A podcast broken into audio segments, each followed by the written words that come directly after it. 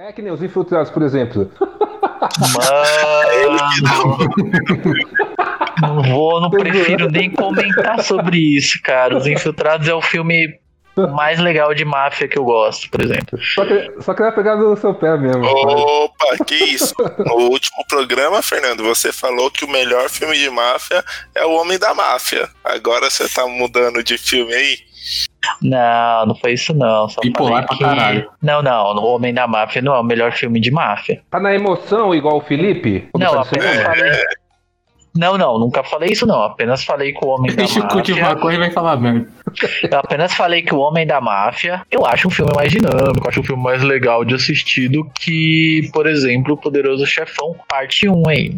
É um filme que eu, pô, me divirto mais assistindo e eu acho um filmaço, mas. Não, o melhor filme de máfia. Eu vou ficar com os infiltrados aí. Mas você disse isso, você falou, eu acho que é o melhor filme de máfia, inclusive indicaria esse filme pra qualquer pessoa que nunca assistiu um filme de máfia, ah, eu indicaria esse filme ao invés de qualquer outro filme. Poxa, meias verdades aí que você tá falando. Na verdade, assim, eu não acho O Homem da Máfia um filme, o melhor filme de máfia, não. Mas O Homem da Máfia é um filme bem bacana pra alguém que quer começar sobre um filme de máfia, porque ele é um dia, né? Um dia na vida do mafioso lá é legal. Mas isso? vamos lá. Mano, eu editei o programa, eu ouvi você falando essa frase dez vezes. Você não tem noção como que eu tô Sério? puto agora. Você falando ela de novo. Sério, poxa, então vou me desculpar. Eu vou ter que me Não, desculpar. O Homem da Máfia não é o melhor filme de máfia, mas é um dos filmes que eu mais gosto de máfia. os infiltrados, é. O Homem da Máfia não é nem melhor que o Goodfellas lá, o. Bons companheiros. Vai, vamos lá, vamos, bora, bora. Meu nome é Fábio Eu sou o Léo. Meu nome é Felipe. e esse é o Papo de Maluco. Que loucura.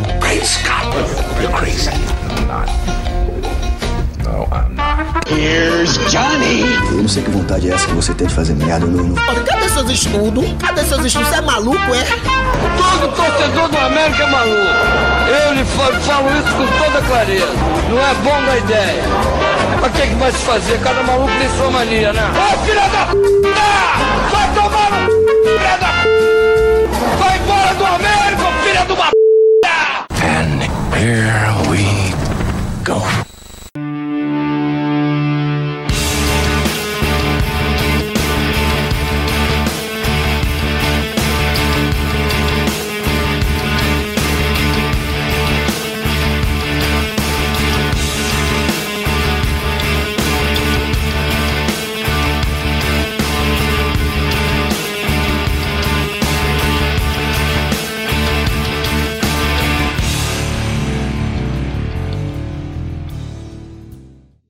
é isso aí. Hoje, novamente, eu tô passando.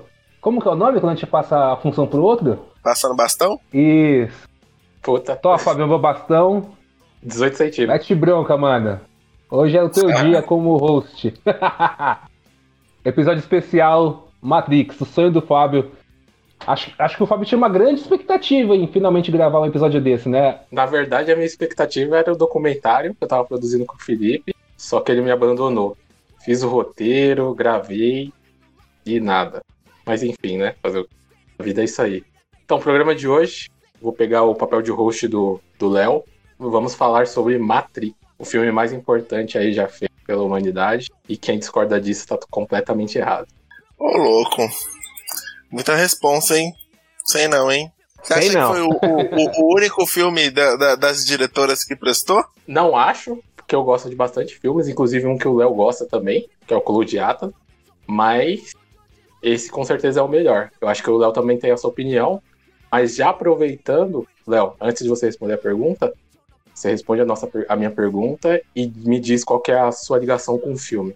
Ah, Matrix. Acho que eu não assisti na estreia. Eu acho que como uma grande parte do público da minha geração, eu assisti através de uma locadora paralela Hum, no bairro. E eu acho que assisti bem depois do lançamento, né? Matrix é de 99. de 99. A minha lembrança de Matrix é 2000, 2001. Então, certeza que eu não assisti no ano de estreia. Sim. E, mano, é aquela coisa, né? Eu, na época, eu acho que hoje, reassistindo o filme, eu entendo o hype que teve na época. Porque hoje ainda, assistindo o filme, eu percebi que, pelo menos na parte de ação, ele é muito foda. Então Certo. imagina uma criança de 10, 11 anos assistindo isso. Ainda mais porque acho que talvez a gente entre no, nessa questão mais pra frente no episódio, mas parece que, assistindo o filme agora, parece que ou eles ditaram algumas regras que iriam ser aplicadas no começo dos anos 2000, ou eles usaram dessas regras que estavam ficando ah, nítidas nesses anos. A minha ligação com o filme é basicamente essa, mano. É você assistir aquela cena de ação e pirar. Porque você é um moleque de 11 anos. 10, 11 anos. Nossa, eu não conheço cenas de ação mais parodiadas do que as cenas do Matrix. Chega a ser. Chegava a ser um pé no saco, né, mano? Você assistia alguma coisa de comédia, de repente fazia. Faziam paródia da cena, mano. É aquela coisa que ficou tão marcado, tão marcado, começou a encher o saco, mano. Sim. Bom, mas aí é uma pauta mais pra frente. Agora eu vou passar o pano pro Felipe. Felipe, fala pra gente qual é a sua ligação com o filme aí. Eu assisti Matrix a primeira vez no SBT, eu, sei lá, em 99 eu tinha 8 anos, então eu não tava nem um pouquinho no hype de- desse, desse lançamento aí. E aí eu lembro nitidamente que o SBT fez uma puta campanha de marketing em cima da exibição do Matrix, porque eles tinham conseguido os direitos de exibição não só do Matrix, como do Animatrix também. Então, tipo, tava tudo, sabe, tudo hypado ali no SBT, eles passavam comercial de manhã, de tarde, de noite. E aí, quando eu, comecei a assistir no SBT, eu fiquei pensando assim, mano, que, né, lá, deve ter passado no SBT um ano, dois anos depois, não sei. Eu devo ter pensado assim, mano, que, que coisa é essa, entendeu? Que parada é essa? Essa mina aqui, ela tá voando, que mentirada, sabe? Aquela cena da Trinity, então eu não entendi muito bem. Eu assisti, mas fiquei sem entender. Aí, anos depois, já no ensino médio, eu comprei um, um, um DVD e aí que era 3 em 1, né? Os três Matrix em 1, coletânea lá.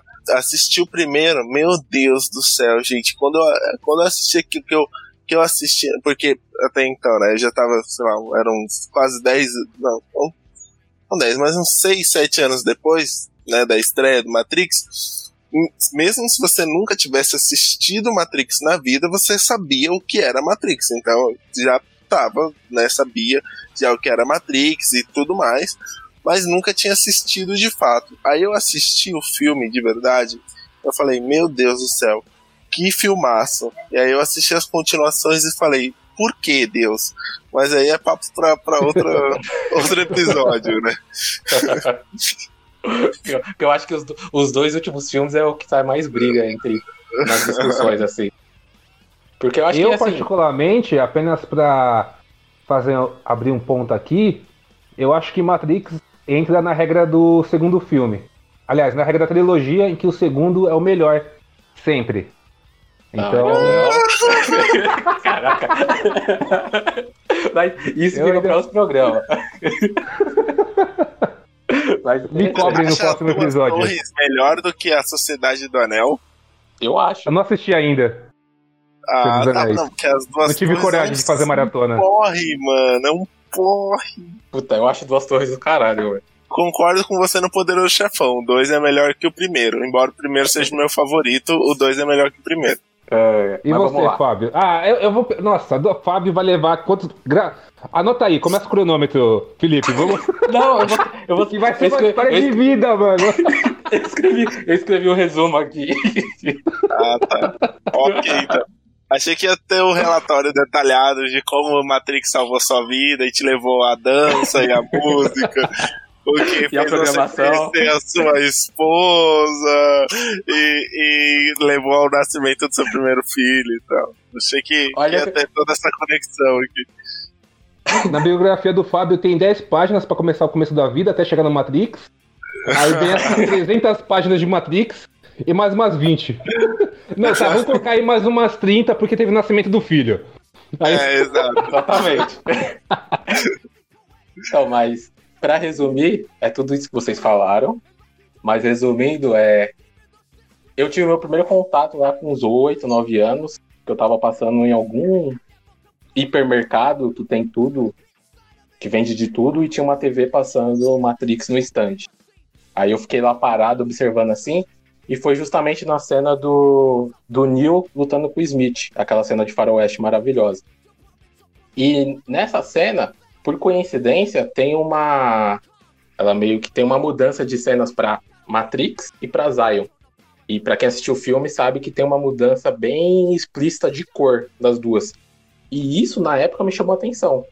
Tipo assim, eu mal sabia o que era fotografia, eu mal sabia o que era cinema praticamente, mas aquilo tinha me chamado a atenção. Eu fiquei com aquilo na cabeça, cheguei em casa pedi pro meu pai o filme, porque o filme já tinha saído em DVD na época que eu que tinha visto no stand, né? E também foi numa dessas locadoras de bairro alternativas. Aí ele comprou, alugou, na verdade, assisti e fiquei, tipo, maravilhado. Na época não entendi nada, mas fiquei maravilhado justamente com aquilo que o Lá falou. As cenas de ação, de ação meio que tomam um filme assim e qualquer um, a maioria pelo menos, eu não conheço ninguém que não goste, fica impressionado com as cenas até hoje. Que, inclusive eu revi semana passada, eu vejo todo ano, né? Mas eu revi semana passada para gravar o cast. E, cara, tem muita coisa que não ficou nada datada no filme. Então, como eu disse uma vez, eu já eu fui criado pelos meus pais e por cinema.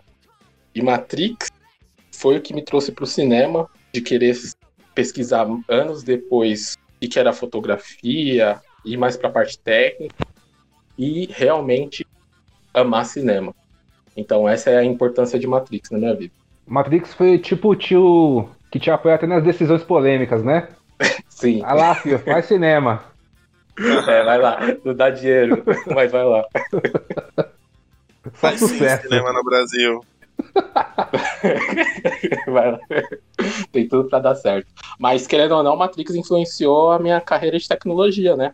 Porque totalmente por um dos fatores, né? Não foi só eles, eu tinha parentes que eram da área de tecnologia, mas um dos fatores foi Matrix, que é aquele visual super cool da época, que fala assim, mano, eu quero ser algo aí, eu quero ser programador, quero fazer alguma coisa. E me motivou a ir pra essa carreira. Sério, mas o, o trabalho do Neil, né, o trabalho inicial é de programador lá, e é tão chato, um monte de cubículo e tal, tipo, tudo igual, e todo mundo apertadinho ali. Tipo, o filme te fala que é muito mais legal ser cowboy fora da lei, né? É, mas se você é o cowboy fora da lei, você tem que ser o certinho, né?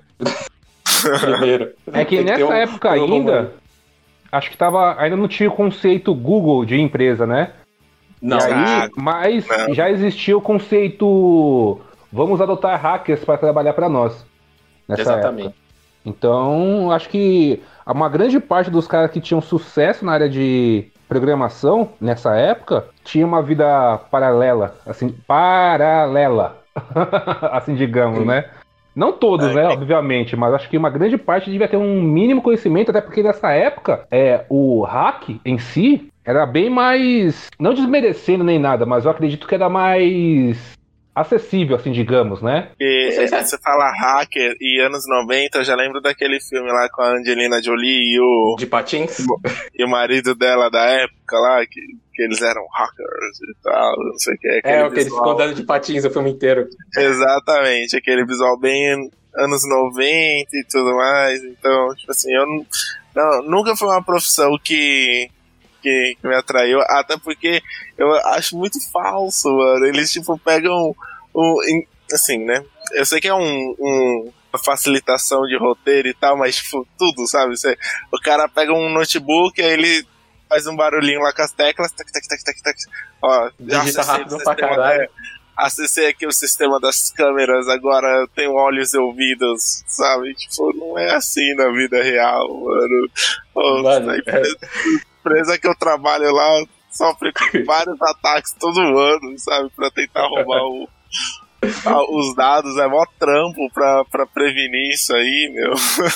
Mas é, agora entrando no mais um pouco no filme, obras que inspiraram Matrix. Eu coloquei algumas lá na pauta, tem algumas que vocês já consumiram, já assistiram, tem Nenhuma. algumas que vocês lembram. Ghost in the Shell eu só consumi. Vamos lá, obras que inspiraram Matrix. Se for Ghost in the Shell, eu só consumi o live action. Eu sei que, pelo que eu tô sabendo, isso teve. teve começou bastante, errado, né? hein? eu te... Imagino, porque, mano do céu, que filme bosta. Eu não sei o que aconteceu na mente da Johansson, que eu acho que depois que ela fez a Viúva Negra, ela falou: eu consigo fazer qualquer filme de ação. E ela só escolheu filme ruim, mano, pra fazer de ação. Pelo amor de Deus. Mas enfim, voltou da Matrix. Não, não assisti. Você assistiu, Felipe, Ghost in the Shell? Então, não, nunca assisti Ghost in the Shell. Eu conheço, já joguei jogos da franquia, mas eu nunca assisti não. Nem o live action com a Scarlett Johansson multiétnica e nem o e nem o anime. Não, nunca assisti não. Essas obras. Tem aquele Neuromancer também, né? Nunca li. Assim, Sim. Tenho zero referências de, de Matrix, gente. Tipo, do que foi, do que inspirou Matrix. Sim. É, Ghost in the Shell, então, eu assisti. Indico para vocês assistir o anime. Léo, esquece o filme, assiste o anime, que é bem diferente. E Felipe, comece pelo anime.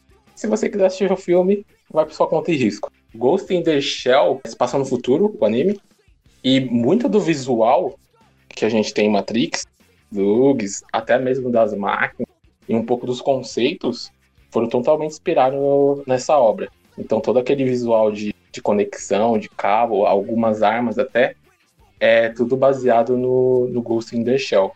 Os irmãos Wachowski deixaram isso completamente aberto, eles falaram que realmente inspirou nessa obra, não só nessa obra, né, em alguns conceitos da cultura pop. E mas essa para o visual de Matrix é essencial, tanto que você assiste tem cenas até muito semelhantes a Matrix. Então vale a pena aí para quem não conferiu o anime Ghost in the Shell. Sabe o que eu reparei bastante em Matrix? Que, tipo, não é que me incomodava, mas não tem como não reparar quando você tá assistindo, que eles parece que tem uma tara por tirar foto ampla do ambiente, sabe? Tipo, foto de longe do ambiente inteiro. Sim, isso daí é interessante, Léo, porque cai um pouco na, na pauta que a gente vai colocar ali no futuro, que é sobre a parte técnica, mas Matrix, antes de virar filme, ele foi um quadrinho. Então, todas essas partes amplas, tem até cenas em vertical, a parte que eles estão descendo, descendo ali no, na tubulação, eles estão fugindo dos agentes, é totalmente em vertical ali. Então, é, os planos dele, a parte de fotografia, é baseado em quadrinhos. Eles quiseram passar essa sensação pra gente. Por isso que tem muito amplos, que seriam aquelas fotos de duas, duas folhas, sabe? Tem bastante quadrinho. Sim. Então tem bastante exatamente por isso, pela estética quadrinho. Dentre as obras que, que inspiraram Matrix, Alice no País das Maravilhas tá, tá dentro? É, então, é um. Matrix, querendo ou não, é um arremedo de várias coisas da cultura pop, né?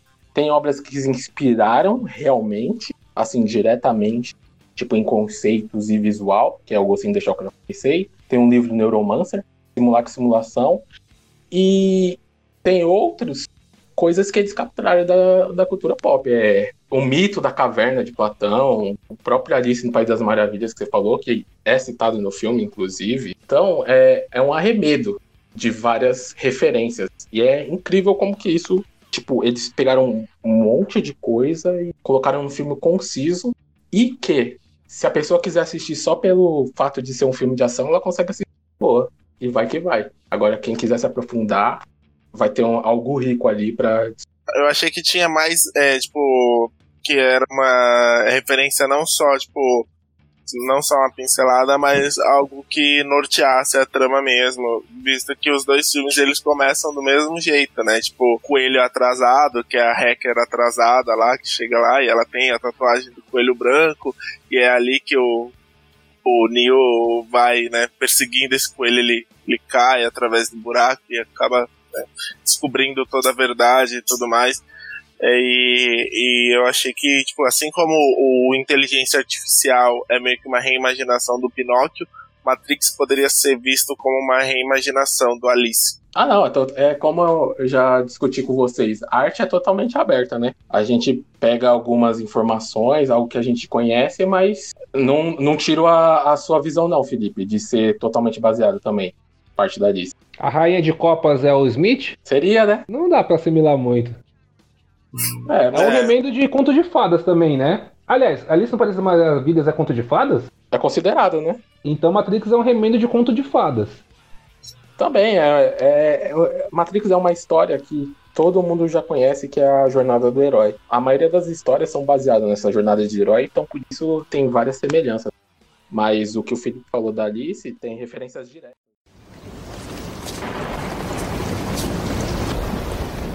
Eu imagino que deva estar se sentindo um pouco como Alice. Escorregando pela toca do coelho. Hum? É, eu acho que sim. Vejo isso em seus olhos. Esta é a sua última chance. Depois disto não haverá retorno.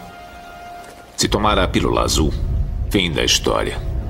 Vai acordar em sua cama e acreditar no que você quiser. Se tomar a pílula vermelha, fica no País das Maravilhas.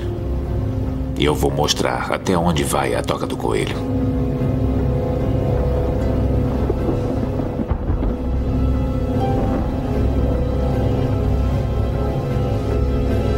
Lembre-se, eu estou oferecendo a verdade, nada mais. Isso que eu também queria comentar com você, Fábio. Você não acha que a Matrix, acho que na parte de. Matrix é bacana e tal, na parte técnica, pelo que parece, né? Do que muitos comentam comigo e do que eu vejo aí na internet, vídeos e afins. Mas na parte do roteiro, a princípio, no 1 pelo menos, é o básico, né? Sim, é uma história básica. Cinema não são só as histórias que são contadas, é como aquela história é contada. Você pode, você pode contar diversas histórias de maneira diferente. Isso se chama narrativa, o termo. Então você usa a- uma narrativa para contar diversas histórias, e dependendo da narrativa que você usar, vai ser um filme espetacular ou um filme muito ruim. Então, imagine o conceito de Matrix no musical. Acho que ele não entraria para a história do cinema. Eu Então, não assistiria também. é, o Léo já tem um problema. Então a narrativa conta muito. Então, o mérito do, do Matrix, vários filmes, tudo bem, tem alguns que se destacam pela história. Isso acontece, inclusive, bastante. Só que histórias sempre se beneficiam dessa narrativa. Matrix é um deles. Tanto que ele tá pra história do cinema até hoje, porque é um ponto que agora eu quero entrar com vocês, que é a importância dele na cultura. Bullet Time, que foi, eu acho que é o efeito que todo mundo sabe que é de Matrix, que veio de Matrix, foi replicado em diversos filmes, inclusive de comédia, Shrek, Pânico, que é o efeito que dá a impressão de uma câmera lenta, rotatória e um movimento. É um, é um negócio que a gente nunca tinha visto no cinema. Na época, é uma técnica inventada pro filme. Que eles arremetaram 120 câmeras ao, ao redor, tiraram foto do movimento do ator, no caso do e da Carrie Moss, e juntaram essas fotos para formar uma cena tipo de 3, 4 segundos ali, que deixou todo mundo maluco na época. Se você mostrar, acho que para uma pessoa de 10 anos tá começando a filmes, ela ainda fica impressionada hoje. Nossa, eu acho que o Bullet Time ele nem teve um, um- um- ele teve um, um puta impacto no cinema, mas eu acho que onde ele teve maior impacto dele foi no mundo dos games, né? Porque, mano, acho que até hoje tem jogo sendo lançado que ainda utiliza desse efeito, né? Muito mais do que em filmes, por exemplo, que acho que filmes deu, deu meio que uma parada de, de usar isso, né? Mas não só o impacto da cena em si, que ela foi parodiada incontáveis vezes. Eu já vi essa cena no Todo Mundo em Pânico, no Shrek, como você falou. Já vi em outros filmes de comédia, já vi em séries, já vi em videogame também, como paródia, né? Então, sim, essa cena foi é, extremamente famosa, né? E super icônica até hoje. O efeito em si, você tem, acho que dos jogos, o mais famoso, que é o, o Max Payne, né?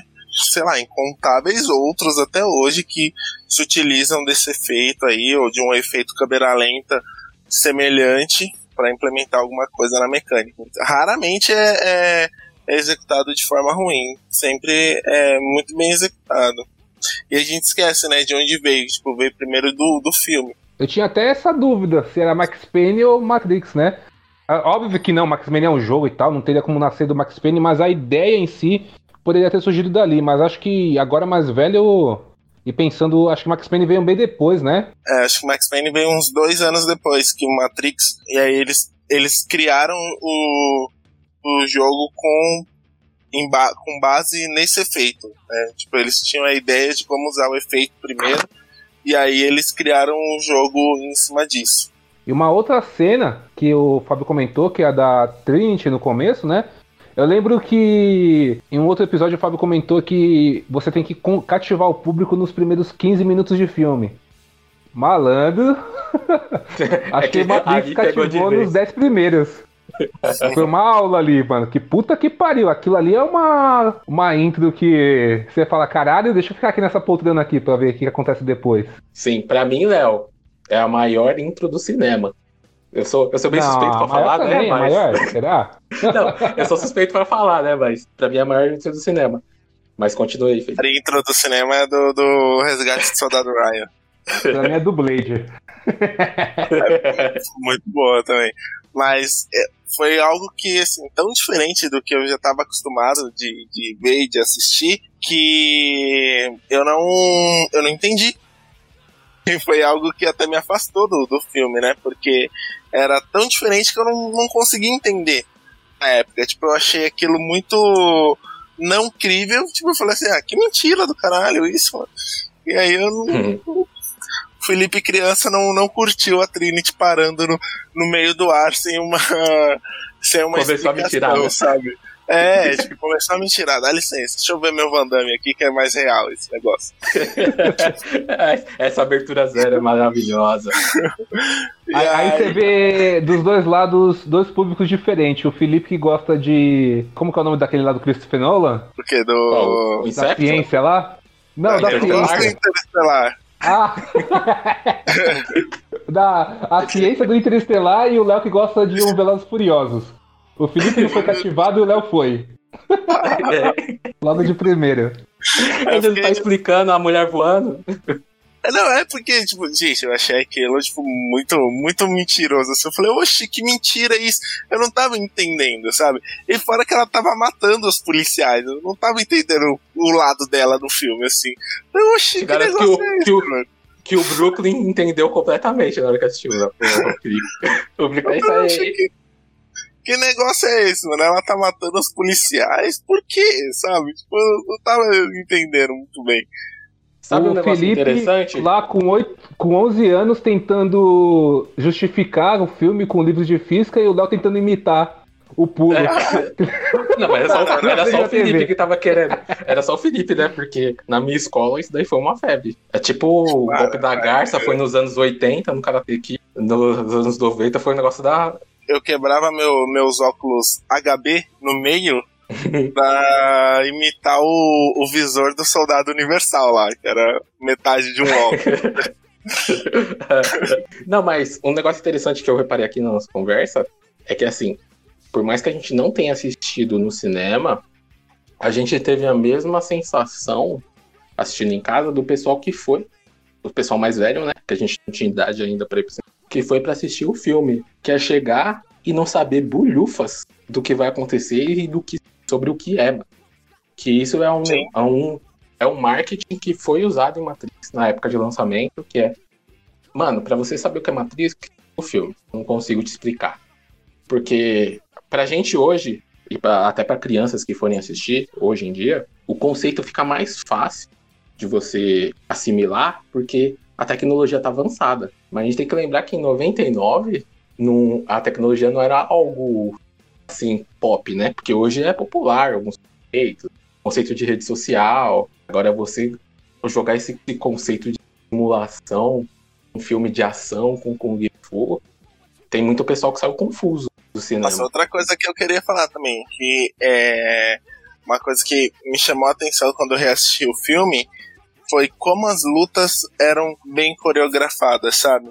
Porque você pega os filmes de ação antigamente, com exceção de filmes de ação de artistas marciais, tipo Jack Chan e Bruce Lee e tal, você não tinha umas coreografias muito boas na, na hora das lutas, sabe? Tipo, sei lá, no máximo você tinha um, um soco defendido aqui e um chute estiloso ali, sabe? E no Matrix, não, meu. No Matrix você tem uma coreografia que você fala assim, mano. É fluido, né? O movimento. Você fala assim, essas pessoas sabem lutar, gente. Aqui, ó, elas estão lutando na minha frente. Como que você vai falar que elas não sabem lutar? Elas estão lutando aqui, meu, porque é, é, é uma coreografia que não tem muito corte na, na câmera. Você vê ali que, tipo, mano, não, não tem como ser dublê. Você tá vendo o rosto do, dos atores fazendo os movimentos. Isso era uma parada que, tipo, não, não tinha muito antigamente, sabe? Tipo, você tinha lutas no nível do, do, do Capitão Kirk lá lutando contra o alienígena, assim, sabe? Tipo, super toscas quando eram atores que não eram artistas marciais que estavam fazendo papéis de ação. E você, Léo, teve essa sensação também do Felipe sobre a coreografia de luta? Você tá ligado que eu sou chato na parte de luta, né? Sim. E eu vou Você te que é o falar, lutador mano. aqui do podcast. teve- Sim, aí teve. Mano, eu vou te falar. É que nem eu sou. Eu sou praticante de jiu-jitsu, né? E atualmente tô ingressando no Muay Thai. Mas, mano, te falar. Já fiz Taekwondo e Aikido também na vida, mas não levei pra frente. E aí eu acabo, acabo sendo um pouco mais chato na parte de luta. Mas na parte do Matrix em si, eu particularmente gostei demais, mano. Eu, Óbvio que eu levei em consideração a limitação da época, mas mesmo levando em consideração essa limitação, você percebe que a coreografia ela é fluida, mano. Eu não tinha muitas lembranças né, no Matrix. Então eu imaginei que na parte do Morfeu contra o Neo, não era o Morfeu. Eu falei, calma aí. Eu fiquei até prestando atenção. Falei, não, essa... não deve ser ele, mano. Calma aí, agora vai entrar o dublê. Cadê? é bom, mano. Convence você da, da porradaria da hora, tá ligado? Sem ser aquela coisa exagerada. Apesar de ser fantasioso. Sim. Eu acho que em todo filme tem uma única cena que a coreografia ficou ruim. E mesmo assim ficou ruim e não era a parte de luta. Que é a parte da invasão do prédio no final. Tem uma parte que o Sei. Leo pega ali a arma no chão, dando uma, uma estrelinha, né? Uhum. E sai tudo torto, mano. Eu, tava, eu tava revendo, Léo, e essa cena também, eu falei, mano, só vai passar porque a desculpa é. Eles estão no sistema de computador, então, do jeito que o Neo atirar ali, vai pegar o tiro. Porque ele é foda e já era. Agora a parte do Morfeu contra o Smith, por exemplo. Puta, ali é foda. Mano do céu, ali eu acho que foi dublê, vou ser bem sincero. Desconfio. Mas é Então, foda, é- mano. Aquela... Pelo que eu vi documentário, não era dublê, mano. Eles têm, tem poucos dublês nessa parte. Toda a cena? A- As partes de lutas, assim, os atores, né? O principais, Keanu Reeves, Ann Moss, Larry Fishburne, o próprio Agente Smith, o Griven, eles foram coreografados é, com, com um mestre de luta. Eu não sei pronunciar o nome do cara, ele é chinês. É Ryun Shinku, sei lá. Tipo, ele é o coreógrafo de Matrix, ele coreografou o Tigre e o Dragão e Kill Bill. Então os atores, eles realmente, entre aspas, aprenderam a lutar ali. Então as irmãs Wachowski quiseram usar isso ao máximo. Eles colocaram poucos dublês. Tanto que o Keanu, ele até, no, no treinamento, o cara, ele até ferrou a, a coluna dele e ele teve tipo, usar um, um negócio que arrumasse a postura dele. Tanto que, se você parar pra ver o filme, o Keanu Reeves é o único que fica com a postura mais ereta. Mas não é porque ele é disciplinado nem nada, fudido de dor, mano. As costas dele estavam zoadas, então o único modo dele não sentir dor era ficando na posição mais reta possível com as costas. Então eles usaram bastante e tem pouco, pouquíssimo, pouquíssimo uso de dublê. Isso deveria inspirar filmes também, não devia ser só os efeitos, né, mano? Eles deviam olhar Sim, filmes ah, dessa da forma, tipo, porra, ó, isso aqui deu certo, mano. A gente precisa contratar realmente lutadores marciais pra fazer o filme? Talvez, seria interessante. Mas, mesmo assim, mano, dá pra fazer um filme bom sem atores marciais. Uma das melhores cenas de lutas que eu já assisti também no cinema foi no Velozes Furiosos que tem, não sei se é o 6 ou é o 7, que tem a Gina Carano, a Ronda Rousey, tem lutadores de MMA ali mesmo. E se Sim, você vai é ver o a fluidez da porradaria, mano, é muito bom, mano. É muito boa a porradaria ali. E aí você percebe que, pô, se a gente investir, dá pra sair algo bom, mano. Mas mesmo assim, sem atores, como no Matrix, por exemplo, sem, aliás, sem artistas marciais, como no Matrix, também dá. Só que os caras não investem, mano. Sabe o negócio bom que veio de Matrix, Léo? John Wick. O diretor era, Será era do dublê do Neo. É, John Wick veio diretamente de Matrix. Porque o, o dublê do Keanu Reeves é o diretor de John Wick. E o Keanu Reeves é o próprio John Wick. né? E veio daí. E no John Wick também usa o, o Keanu. Ele fez coreografia de arma, né? E aí e não tem, tem pouco dublê ali também. Também é foda. John Wick 2, regra do 2, né? Aliás, regra da trilogia. Muito foda. As cenas de luta. E eu peguei a referência, mano. Só agora. Vocês acham que o Keanu ele, ele sabe lutar de verdade? Ele se viraria numa, numa situação de combate assim? Tipo o Johnny Cage? Não, acho que não. Ah, também acho que não. Acho que ele tem, tipo. Não, mas o Johnny sei. Cage, ele é um lutador mesmo. É um lutador que virou ator. Exato. Aí o, o Keanu foi o contrário. Sei lá, mas é que eu acho que ele faz aquilo tão Sabe? É tipo a dança dos famosos. Tipo, você faz tanta coreografia que você você acaba aprendendo a, a dançar. Ou... Acho que ele faz tanto aquilo ali, meu, que não é possível ele não, não levar alguma coisa. Eu fico vendo aqueles vídeos dos atores treinando no, com armas, sabe? No, nos stands de tiro e tal. Mano, eu, eu, fico vendo aquilo e eu falo, gente, se dá uma arma de verdade na mão desse cara, ele mata 300 pessoas com essa precisão que ele tá acertando os alvos, sabe? Qual que é a diferença do alvo de madeira pra, pra pessoas de verdade? Tipo, pro ator ali que tá, sabe, treinando no, no tiro. Ele tá acertando a cabeça de todos os alvos de madeira lá, mano. Uhum. Tijolo não reage.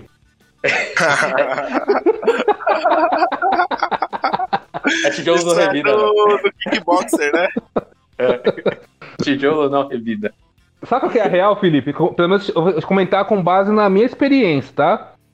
A sua É, experiência luta. ator. Não, como lutador, porra. A, a, a luta em si é uma repetição. Você condiciona o corpo a repetir tanto aquele movimento que aquilo ali se torna natural. Um ator, ele só vai repetir aqueles movimentos pro filme e acabou. Você tem, você tem junto da luta é, memória muscular, percepção de ambiente, entendeu? Reflexo.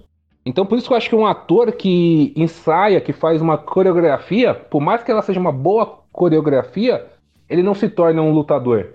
E nem fica Ainda. preparado para uma reação de última hora, caso tenha. Mesmo quando é pra vários filmes em si, sequência, tipo Matrix, foram, foram três filmes, então, tipo, vai, sei lá, pode botar aí que foi pelo menos no, no conjunto da obra uns dois anos treinando aí. Não, acho que não. Mas eu posso te dar um exemplo bom, que talvez de um ator que, tá, que pode ter se tornado um bom. Não sei se é artista marcial, mas pelo menos um bom esportista? Tom Cruise. Não, o Steve Amell. Ah, sim.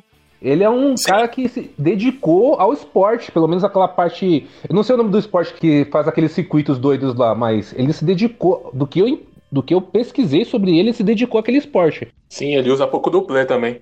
É um dos méritos É, o da Felipe série. sabe dizer melhor que eu. Sim, ele usa pouco dublê e tem um vídeo dele naquele American Ninja Warrior que um dos um dos o circuito que ele faz, um, um dos obstáculos é ele fazer repetir a cena clássica da série, né, que ele faz aquela barra escalando. É, explica aí pros ouvintes, ô Felipe, quem é o Stephen Amell? Stephen Amell, ele é o ator que interpreta o Oliver Queen na série Arrow ou Arqueiro. É, mais conhecido como Arqueiro Verde. Oliver Queen. Isso, Arqueiro Verde. Aliás, é, Oliver Queen vulgo Arqueiro Verde. Exatamente. O vulgo Batman da CW. Achei que você ia falar do Tom Cruise. Temos muito o que fazer. Precisamos começar. Ah. Agora, deveríamos começar com os programas operacionais, mas. É uma droga tão maçante. Vamos fazer uma coisa mais divertida. Que tal. Treino de luta?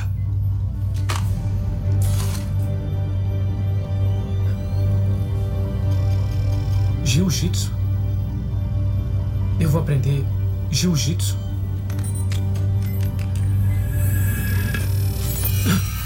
Como vai? Dez horas direto. É uma máquina.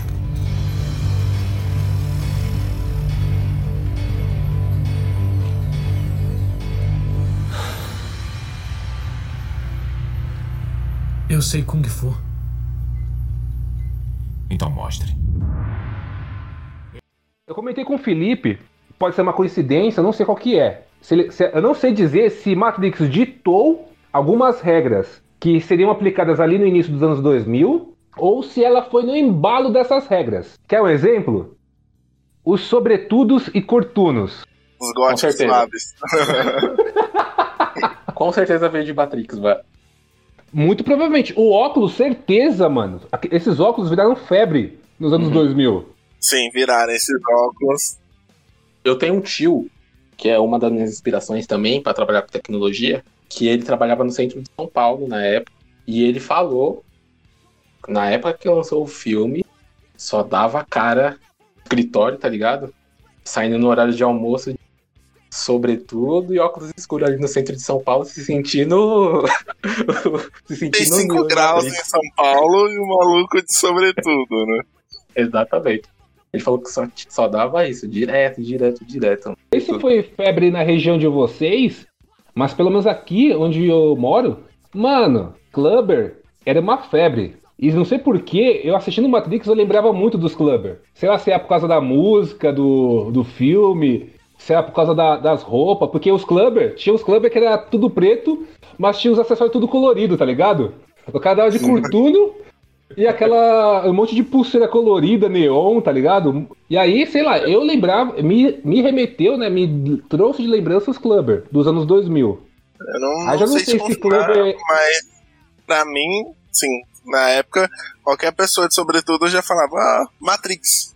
Faz o pulo, moço, pula ali do prédio, vai lá, vai lá, você consegue. É, ah, Matrix aí, ó.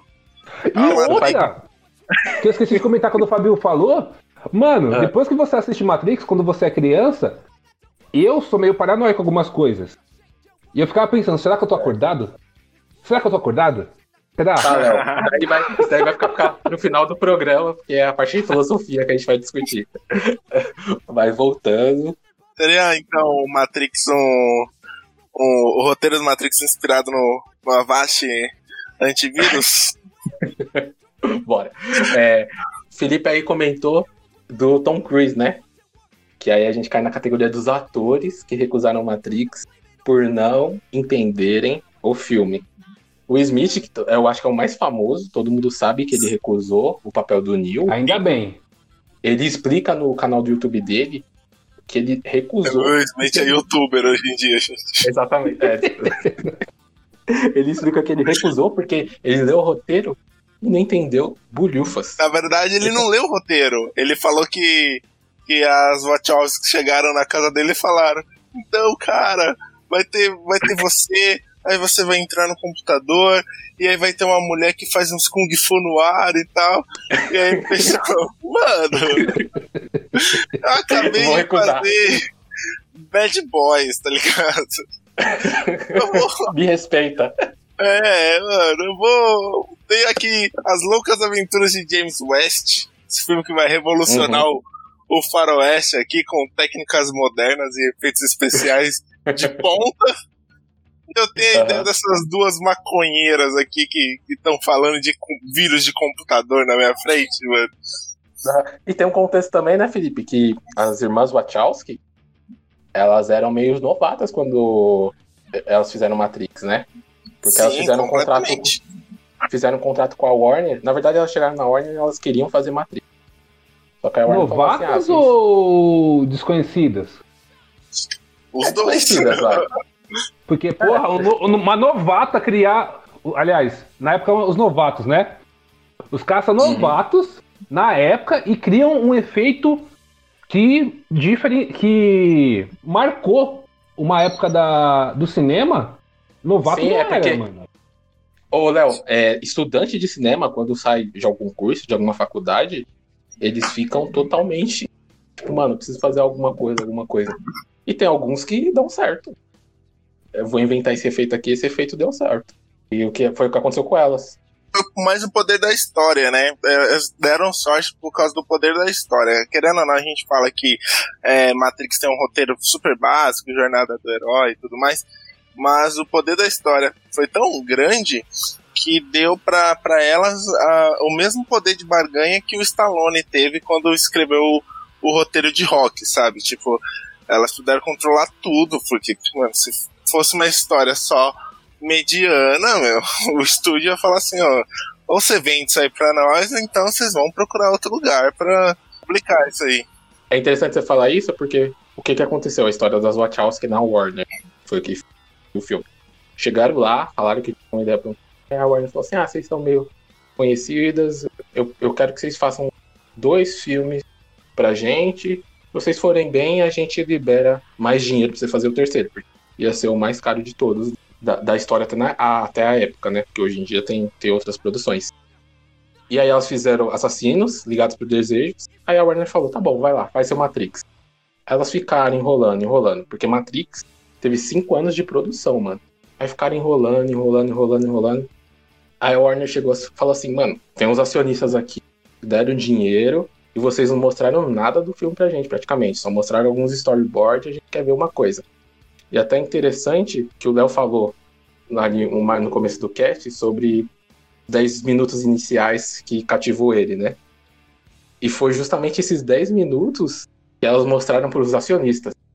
Elas falaram assim, ó, ó o que, que a gente tá fazendo. Aí mostrou toda a cena da trilha. Aí os acionistas falaram, vocês querem mais dinheiro? aí, foi que elas, aí foi que elas foram pra frente, mano. Porque esses 10 minutos custaram 10 milhões de dólares. Em 99. Em 99. Cê é louco. Título de comparação, ah, sei lá, atividade paranormal custou 15 mil.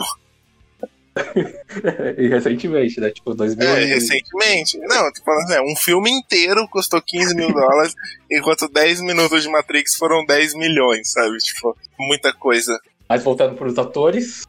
Mano, o que vocês acham? E eu, eu, sinceramente, existem coisas no cinema. Tem coisas que acontecem que não tem como dizer, não foi a mão de Deus. Foi a mão de Deus ali que falou, ó, Will Smith, não faz, cara. Não faz. Claro, Deus tá super preocupado com, a- com o desempenho de Matrix na bilheteria, né? Ele falou, pô, isso daí vai, vai levar os neguinhos a fazer programação. Vou... Várias tragédias no mundo, e Deus falou, puta, deixa eu fazer o, o Smith recusar a Matrix, porque é o Keanu Reeves que, que vai ser esse, o Neo aqui, que vai, vai representar Jesus nesse conto moderno aqui da Bíblia. Vai lá. Vai lá e brilha como meu filho. Isso aí. É, não, não podiam ter um Jesus negro, né, gente? Não, não, Mano, é o né? europeu. É, Você pensa, você pensa no Will Smith. O Will Smith ele faz filme pra ele ser o filme, tá ligado? Pra ele ser Exatamente. tudo no filme. Imagina Matrix com o Will Smith. Mano, não, não ia existir uma Trinity, não ia existir um Morfeu, tá ligado? Não. Eu ainda não assisti um filme que eles segurem. Que eles segurem o Will. Ah, não sei. Eu gosto daquele inimigo do Estado. Acho ele contido ali, não sei. Acho ele, tipo, pedindo bem o papel É. com as outras pessoas. Mas é porque também é início de carreira também, né? Início, entre aspas. né? Início de carreira de filmes, né? Ainda bem, como diz o Léo, não foi o Will. Por mais que eu queresse um Will negro, hoje em dia, principalmente, Não rola um Will Smith no, no Matrix 4. vai ter o Michael B. Jordan, né? Ah, opa, então tá certo. O Smith da nova geração. Ainda o Michael B. Jordan não vai ser o Morfeu? Não Não. sei, eu sei que não vai ter o, o, Lawrence, o Lawrence Fishburne não volta, né? Tem uma cota de negros no filme, entra um, Tem sai sair outro. Exatamente. Como nesse programa, se sair o Léo, tem que recrutar mais um, se saiu eu também. E se sair o Felipe, não precisa colocar ninguém, porque ele não é negro. O que é isso, gente? Só sou mestiço. Chama o mestiço aí, vamos aí. Vaga, Felipe. requisito, ser mestiço. Mas Felipe, Felipe e Léo, o que vocês achariam de Tom Cruise como Neo? Nem fudendo, ele é o anão. É, O mil anão. E eu- eu não sei, eu não sei porque o Tom Cruise ele não me, não me convence. Eu gosto muito dele, mas e- ele sempre faz o mesmo personagem, sempre. Com exceção do Trovão Tropical, Uhum. eu não assisti outros filmes dele com pegada mais dramática, tipo, sei lá, Nascido em 4 de Último Julho. Samurai? O Último Samurai eu assisti, mas o Último Samurai, mesmo o Último Samurai, ele é meio que um, um Ethan Hunt, sabe? Ele sempre faz um Ethan Hunt, assim, tipo, tirando o Ethan do primeiro Missão Impossível, né, que, que parece até, até outro personagem, o, o Tom Cruise, ele meio que interpreta ele mesmo sempre, assim, sabe? Então, nunca tem muita variação, assim. Então, eu não sei, não conseguiria enxergar ele como Neo, assim, vendo ele em ação. Missão Impossível 1, talvez. É que eu tô com muito com em mente o Tom Cruise atual, né? Talvez se você pegar pra pensar o Tom Cruise do primeiro Missão Impossível, eu acho que funcionaria assim. Não, não teria tanta diferença entre ele e o Keanu Reeves, não. Talvez só na, na parte da, da luta, não sei, né? Não, não imagino ele fazendo a coreografia. Nem no, nos filmes atuais, onde ele luta bastante e tal, ele não faz tanta coreo- coreografiazinha igual o Keanu faz até hoje, sabe? E você, Léo? Tom Cruise tem 1,70. A, a Trinity tem 1,74. Imagina o jogo de câmera que eles iam ter que fazer. Pior que fazem, fazem isso com o Tom Cruise até hoje, pô. É, só botar um saltozinho. Mó trabalho extra, mano. Ainda bem que não tiveram. As, as, as Wachowski tava com carta branca, elas iam ia gastar só 10 milhões só pra fazer o Tom Cruise ficar mais alto. Não, o Tom Cruise, mas. Não, Tom Cruise como o Neil, não, não funcionaria. Eu não. Eu, ah, aliás, não vou dizer que não funcionaria, né? Às vezes eu queria ser Dr. Manhattan, só pra mexer alguns pauzinhos e ver. Calma aí, deixa eu ver como esse filme agora. Voltar no tempo, tá ligado? Mexer os pauzinhos ali. É, eu queria ser o Flash, que aí eu não precisaria arruinar nada. Eu só dava um pulo na outra, na outra linha do tempo, eu falava, ah tá. Aí voltava pra mim, entendeu? Sem arruinar nada. Mais fácil ter a joia do, do tempo, pô. E fazer que nem o Doutor Estranho. Ah, tá. É, ver as possibilidades. É. E, e Leonardo DiCaprio? DiCaprio foi cogitado? Foi, pô. Tom Cruise foi, foi cogitado, recusou.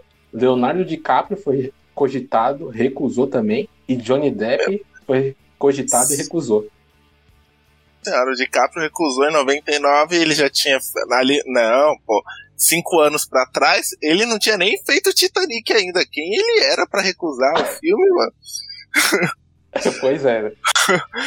que, olha, ele teve coragem, viu? Mas eu não consigo ver o, o DiCaprio como um astro de ação. Não mesmo. Ele tentou, acho que o único filme dele mais próximo de ação, assim, pelo menos o que eu lembre, que foi ação mesmo, foi tal, que ele não teve cara de mocinho, cara de. de que a sogra quer ter ele como um genro, foi no Diamante de Sangue, né? Ah, mas eu queria ter ele no Diamante de Sangue, hein? É, tem um pouco de ação mesmo, mas fora isso. Ele não é um cara que você fala assim, pô, tá. Tá, ele tá entre tem que ter um meio termo, né? Entre a sogra querer e a ação também querer, tá ligado? Não, o meio é. termo, entre o sogro querer e a sogra querer, tá ligado? O Leonardo DiCaprio é um cara que só a sogra quer. Entendeu? Então, tipo, não ia funcionar, eu acho.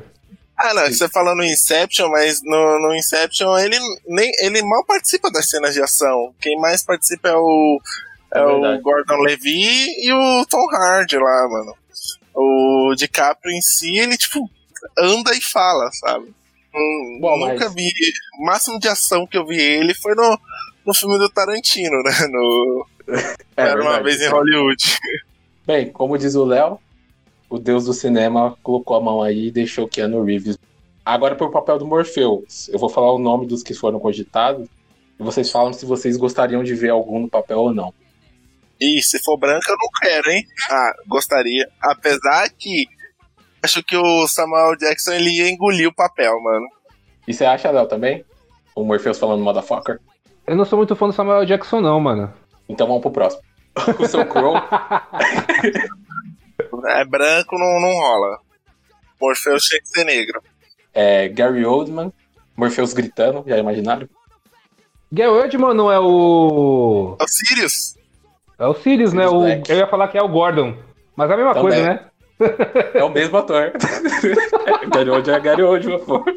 Apesar que o Gary Oldman ele é um camaleão, né, mano? Ele podia ser negro se ele, ele é. quisesse. É. Porra, não, Blackface, ah, Gary Oldman, eu, eu, vou colocar um parênteses aqui, ó. Gary Oldman, eu não tô nem aí pro, pro lacre da etnia. Eu acho que seria assim, mano. Tá, estaria bem servido. Não, não pintado, não de blackface, né? Não, sem, sem bagulho de lacre. Pode ser branco, bota ele branco mesmo, tá ligado? Não, não, porque eu vou falar. Russell Crowe, eu, eu acharia que ficaria legal também. Não, mano, eu não sou muito fã do Russell Crowe, não, mano. Todo mundo fala bastante de qual que é o nome do gladiador? É gladiador. Qual que é o nome do filme do gladiador? Todo mundo fala bastante dele, desse filme, mas os outros filmes que eu vi dele, mano, bem tipo. Tem um filme uhum. lá que ele vai buscar o filho, o corpo do filho na Segunda Guerra. Puta que pariu, Sim. mano, que atuação bosta. Na Primeira Guerra, aliás, desculpa. É, eu gostaria de ver porque eu gostei dele como pai de Superman, como Jorel. Passou sabedoria ali. Ele com a mãozinha até pra trás, igual o, o Lawrence Fishburne. Eu falei, ah, seria interessante, mas enfim. Agora, um que não ia me descer é o Sean Connery, mano. Mas não querendo também permanecer no lacre, mano, tem papéis que foram feitos pro cara, mano. Eu acho que, eu, apesar de, ok, se tivesse o Gary Oldman ia ficar bacana, mas o papel foi feito pro Fishburne, parece. Na minha opinião, Não, né, assim. então. É que nem. É. Eu acho que a perspectiva que eu tenho de Morfeu é a mesma perspecti- perspectiva que muita gente tem do Homem de Ferro com o Downey Jr. Jr. Então, tanto pro Neil como pro Morpheus, os atores que realmente fizeram o papel foram a quinta opção, mano. Quatro recusaram antes deles e eles só foram a quinta opção. Sean Connery era. É. Tava cantado pra Morfeu, gente. Esse que não, me- não ia me descer, mano. Não ia, velho. Ele tava fazendo aquele filme The Avengers nessa época aí, né? Por isso que ele recusou o filmaço. Filmaço, todo mundo lembra. É. Nossa, inclusive me, me espanta, porque se ele aceitou fazer esse The Avengers, que é péssimo, depois procurem The Avengers 1998, tem a Uma Thurman e o Ralph Fiennes. É horrível esse filme. E aí, se ele aceitou fazer o vilão desse filme e não aceitou fazer Matrix, mano, é porque as Wachowski, elas tinham um poder de convencimento muito ruim, mano. Eu acho assim, sabe quando você tem uma excelente ideia, mas você não sabe explicar? Chegava empolgadíssimas, né? É, tipo, você fala, mano, eu tenho uma ideia genial. Vamos fazer um filme que as pessoas vivem dentro do computador. Aí a pessoa fala, quê? Tipo Tron? Não, não é, É. tipo Tron. As pessoas vivem mesmo dentro do computador. Ah, não, sabe? Tipo, É, mas ó, pra vocês terem uma ideia, quando o Keanu Reeves e o Lauren Fishburne e a Carrie Anne Moss aceitaram, que é o principal, né? Principais, aceitaram fazer o filme, elas falaram, beleza, vocês aceitaram? Antes de ler o roteiro, toma esses três livros aqui, essas três chaprosas. Quero Simulacro e Simulação, Neuromancer e um outro terceiro, que eu não me recordo agora. Vocês leem esse livro aí, que é onde a gente baseou alguns. Depois a gente passa o roteiro pra vocês, beleza? Beleza. Como elas estavam chatas, mano. nossa, gente. Mas hoje em dia, em Hollywood, tem. Como que eu posso dizer? Uma, um emprego específico que é. Pra convencer a vender o filme, né? E não é mais o próprio cara que vende o filme, é outra pessoa, não é? Na verdade, é meio que o agente que procura, né? É, é o agente, o, o produtor também que, que trata desses negócios. Mas pra isso em específico, se eu não me engano, é o diretor de elenco. Seu Fábio aí, que é o especialista em cinema, vai poder me, me, me desmentir ou não. Mas eu acho que, tipo, a galera que vê é, ator e tal, não sei o que, e vende o filme pro ator é, é diretor de elenco, né? Eu tô tentando, eu tô tentando lembrar se, se a tradução é essa mesmo, diretor de elenco. Mas é a profissão que você tá falando mesmo, mas eu não lembro se é esse o nome. Mas enfim. Isso mesmo. Porque não é possível, mano. Se o cara. Porra, quatro recusas de atores, tá ligado? Ou você começa a servir LSD na apresentação, pra ver se eles conseguem entender. ou você contrata outra pessoa pra explicar, mano. Porque claramente você não sabe. Olha, como que você explica Matrix sem Matrix? Em Porque tem 99, coisas é. dia- é, porque tem coisa, por exemplo, se alguém me fala pra eu explicar aquele anime Sword Art Online, eu falo, ah, é tipo Matrix. Se alguém me fala pra explicar a segunda temporada do Yu-Gi-Oh! lá, quando eles entram no, no mundo do, do videogame lá, do mundo do duelo, eu falo, ah, é tipo Matrix com Yu-Gi-Oh! sabe? Matrix é referência. Como que você explica Matrix sem Matrix? Mano, é que hoje em dia, pra mim, é simples de explicar porque eu já tenho a concepção, né? Mas se na época elas quem tinham a concepção, com certeza elas saberiam explicar. Será? É, acho que nem isso. É porque assim, muitas vezes a obra evolui muito também no, no decorrer da, da produção, sabe? Até porque foi. é, começou Matrix como, como quadrinhos, e eu não sei, o Fábio é um especialista, mas eu acredito que o cons- talvez um- uma ideia base ali seja a mesma, mas o conceito. Sei lá, os detalhes eram completamente diferentes, sabe? Talvez a história fosse até irreconhecível. Tipo, ah, sei lá, pra dar um exemplo aqui mais atual. O videogame The Last of Us, quando o criador dele começou a. a tentou vender a ideia pra, pra produtora, né? Pra Naughty Dog, o jogo era sobre um. um cara e uma menina muda num mundo pós-apocalíptico de zumbi. E tipo, e era esse o, o, o jogo, sabe? Um, um cara e uma menina muda. E aí não deu certo, a Naughty Dog rejeitou o jogo ele falou: Ah, então vou fazer quadrinho. Aí o quadrinho também foi rejeitado, ele guardou a ideia. E anos depois virou o, o The Last of Us que todo mundo conhece, que é sucessão. A mesma coisa Matrix, acredito eu, não sei. Exatamente, foi, foi uma evolução, porque teve 14 versões de roteiro. Então calcule. Então, mano, imagina, tipo, como que você chega no para vender uma ideia, porque o produto final é fácil de ser vendido, né? Puta sucesso, né? Super fácil de ser vendido. Mas como que você chega e vende para as pessoas, é, não é nem em 99, né? Sei lá, em 97, o, o filme Matrix sem, sem, tipo, ele tá finalizado quando é só uma ideia. Ser mais exato, foi praticamente em 94. Assim, 94 95. então, então pense. O que é Matrix? É controle. Matrix é um mundo irreal gerado por computador. Construído para nos manter sob controle. Para transformar um ser humano nisto. Não. Eu não acredito. Não é possível. Eu não disse que seria fácil, Neil. Disse que seria verdade. Pare! Deixe-me sair!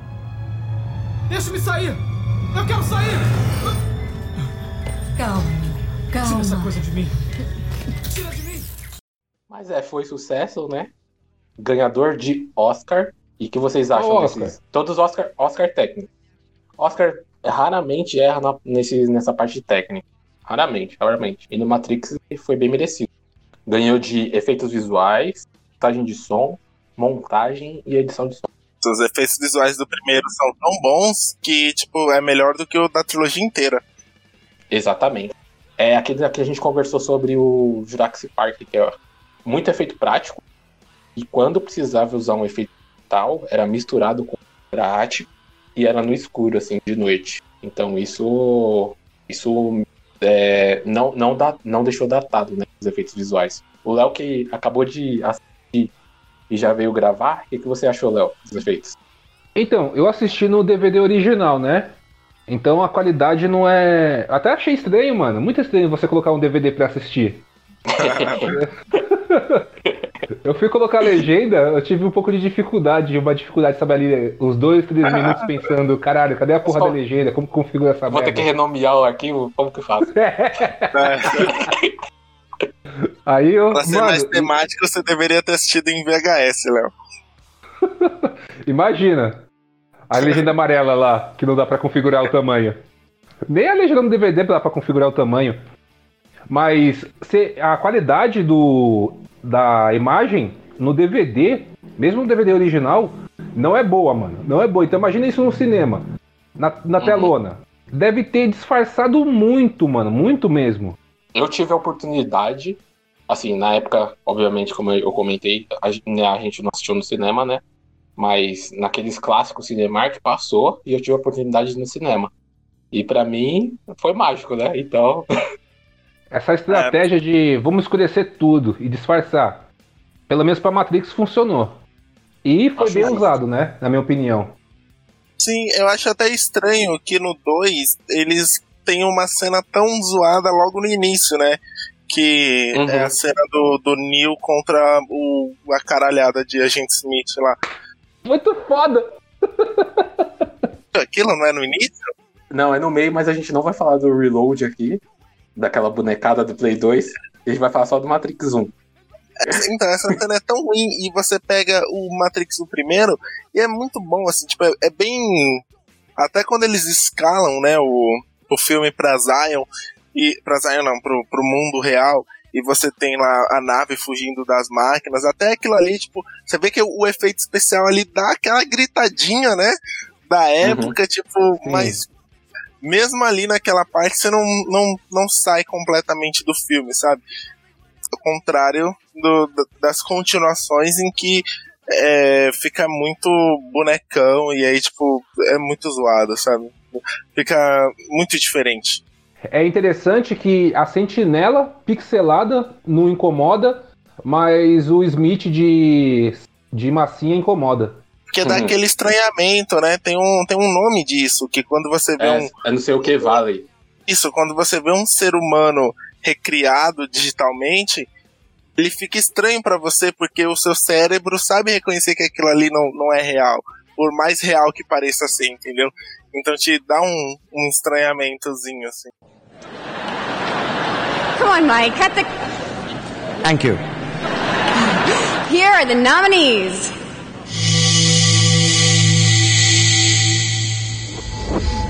Robert J. Litt, Elliot Tyson, Michael Herbeck, and Willie D. Burton for The Green Mile.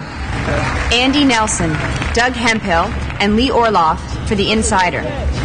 John Wrights, Greg Rudloff, David Campbell, and David Lee for The Matrix. Leslie Schatz, Chris Carpenter, Rick Klein, and Chris Monroe for The Mummy. Gary Rydstrom, Tom Johnson, Sean Murphy, and John Midgley for Star Wars Episode 1 The Phantom Menace.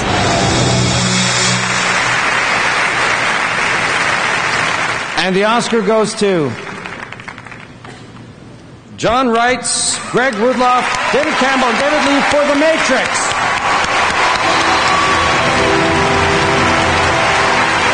This is the first Academy Award for John Wrights, David Campbell, and David Lee, and the second for Greg Rudloff. Eu dou destaque aqui para a melhor montagem.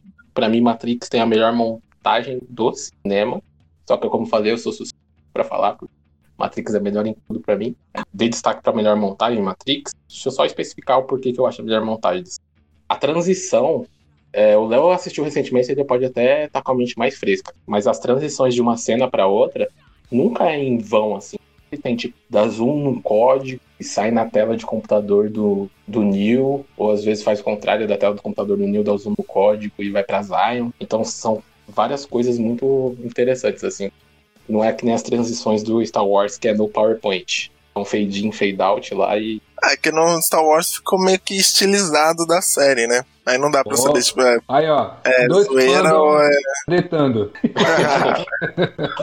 Não, não, não, não, gente, não tô aqui. Aqui do Star Wars virou uma, uma característica da série, só tô dizendo isso, né? Tem, não sei, é que agora na minha, na minha mente, bom, eu posso usar exemplo de filmes recentes que eu vi. É, Hellraiser, eu assisti, que é considerado um clássico do horror e tal, mas o filme dele tem uma montagem eficiente, assim, sabe? Parece que tipo, o Edward Mãos Tesoura cortou o rolo do filme e, e rearranjou da- do jeito que ele queria. Porque eh, tem uma tra- transições de cena que não fazem sentido. É, tipo assim, é horrível. Então, assim, eu sofri assistindo um filme com uma montagem ruim, sabe? Mas no Matrix também tem isso.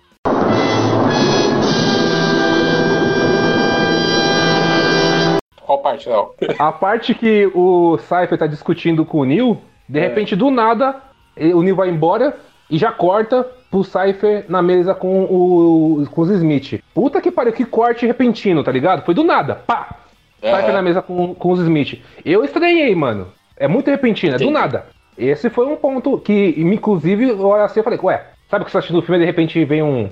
Ué, e aí? O que, que tá acontecendo? Bem por aí. Não, Eu beleza. só lembro de um corte, assim, faz tempo que eu assisti o filme, né? Mas só lembro de um corte, assim, no Matrix, que é o do. Quando o Neo ele é capturado pelos agentes, né? Que, tipo, ele tá lá, você tá esperando, né? Ele fazer alguma coisa, aí ele fala, eu não consigo. E aí corta a cena ele tá sendo algemado lá, né?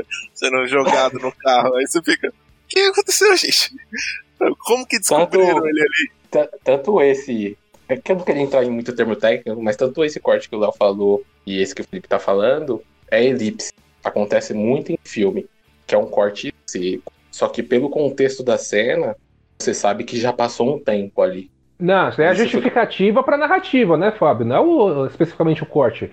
O que, Ah, o que aconteceu, beleza. Eu posso entender que de repente o Neil foi capturado e também posso de repente de- entender que de repente o Cypher tá lá conversando com, o, com, os, com os agentes. Mas tô dizendo que a sensação, o corte em si mesmo, parece que eles só pegaram lá, ó, metendo a tesoura e de repente colocaram, Uhum. colocaram a cena. Não tem nenhuma transição que suaviza ou Sim, que te é posiciona, sabe? O, o corte elipse é isso. Quer ver um exemplo que a gente tem bastante em filme? Cena de jantar. Pega aí um filme com cena de jantar. É tipo assim, mostra as pessoas se sentando na cena de jantar, aí dá um corte seco. Isso acontece bastante filme. Dá, corte, dá um corte seco e tipo, os pratos já estão vazios, as caçarolas já estão vazias e o pessoal tá conversando. Você, a sua mente, já monta. Tá, eu sei que aconteceu o jantar, ali, meio, e que agora eles finalizaram. O diretor não vai mostrar o que aconteceu ali no meio, porque a minha mente já tá montando. Se foi bem feito ou não, aí fica uma discussão para outro programa. Mas é, é, uma técnica que, para mim, por exemplo, a do Matrix não me incomodou essa dele. Porque é um, é, um, é um ponto que a gente vai discutir ali na frente sobre esse, essa questão do Cypher, que vai ser o último tópico. É uma coisa que a gente não comentou, é que Matrix, se você pega uma pessoa que assistiu diversos filmes atuais, é, pós-Matrix, eles podem até achar Matrix clichê. Tipo, colocar música eletrônica, não, visual, o próprio efeito bullet, se a pessoa não tem o. acha tudo.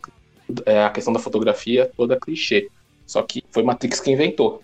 Ele é o pioneiro. Então foi uma novidade que deixou o pessoal crítico de cinema, o pessoal que ligava mais nessa técnica, maluco na época.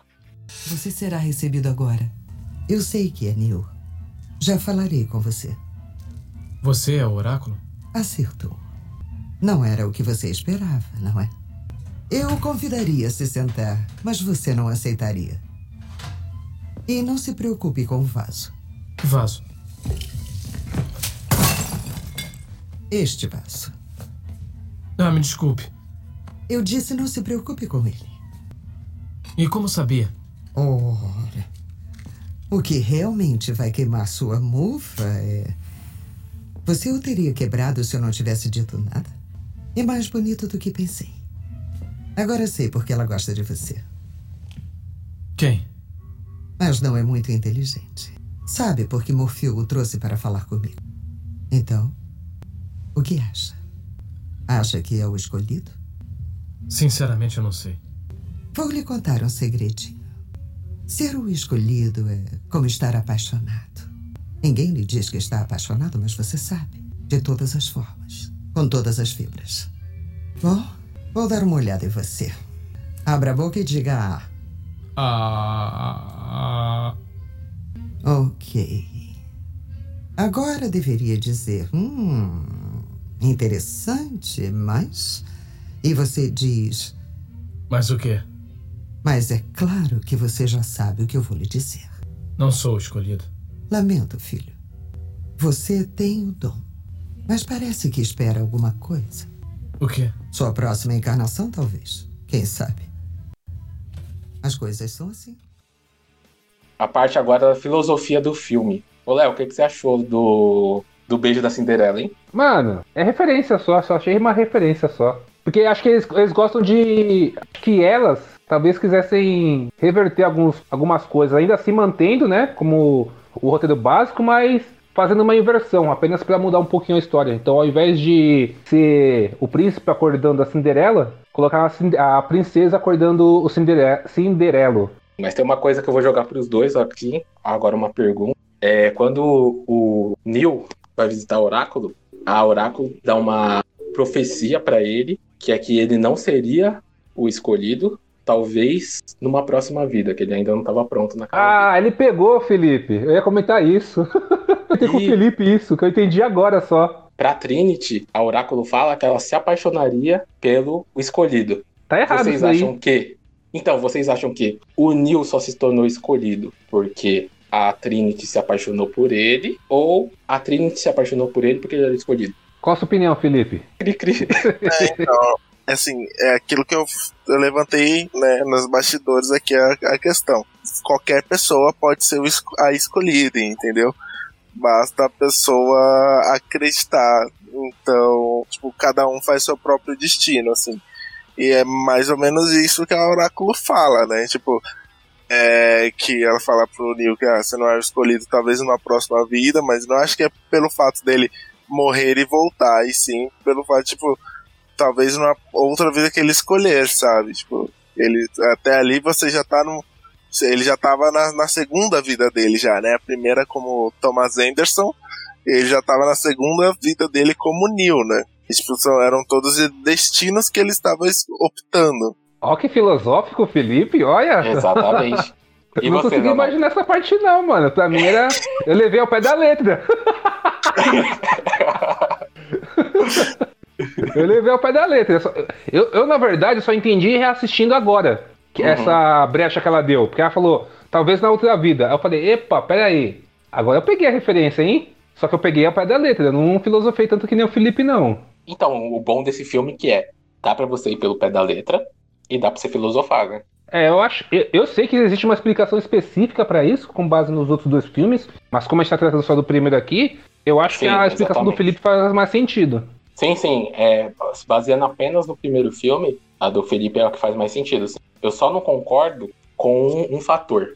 Porque o agente Smith, ele deixa claro. O agente Smith, Morpheus, em dia o Neo, o Cypher, eles deixam claro que as pessoas que estão ali são a simulação, estão sendo cultivadas lá nos, pelas máquinas. E ali são programas. Os agentes também são tipo de programa, só que programas é, antivírus ali no.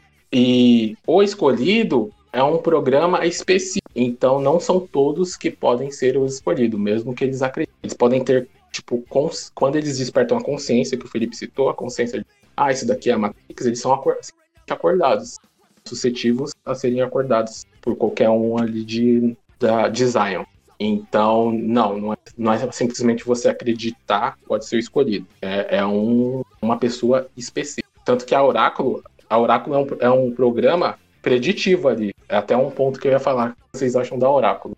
Oráculo mim- é. Não, isso aí é coisa do 2, ô Fábio. Ninguém sabe se a... Ninguém sabia que a Oráculo era um programa ali. Apesar do Morfeu comentar que ela tinha. que ela é bem antiga e tudo mais, mas não dá pra dizer que ela é um no- programa. Mas no 1, a gente sabe que todo mundo dentro da Matrix é um programa. Eles falam isso no 1. A- Até o Morpheus fala: se você não é um de nós, você é um deles.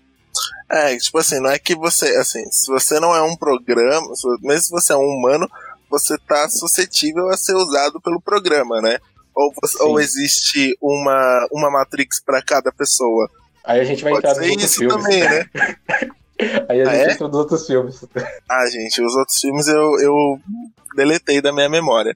Mas é por isso que eu tô perguntando, tipo, existe uma Matrix pra cada pessoa, porque eles usam as pessoas sem dó nem piedade ali, né? Um monte de gente morrendo ali.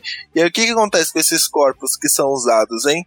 Fica aí o questionamento, hein? Eles liquefazem e utilizam pra alimentar outros corpos. É explicado. É desperdício de bateria. Não, o que eu tô falando é isso, entendeu? Eles estão matando as pessoas pra, tipo, impedir as pessoas de liberarem outras pessoas. Não faz sentido, entendeu? Ah, mas o que, que é um watt dentro de milhões de watts? Aliás, é- o que, é um watt em milhões de volts, né? Aliás, pra ser mais. Ah, tá. Saquei. Bom, aí. Pô, eu posso mas, deva- des- pô, fazer um você- devaneio Peraí, aqui? calma aí. Deixa eu já que o Fábio deu a deixa pra mim, eu quero, quero fazer meu devaneio aqui. Qual que é o limite, então, de habilidade da pessoa dentro da Matrix?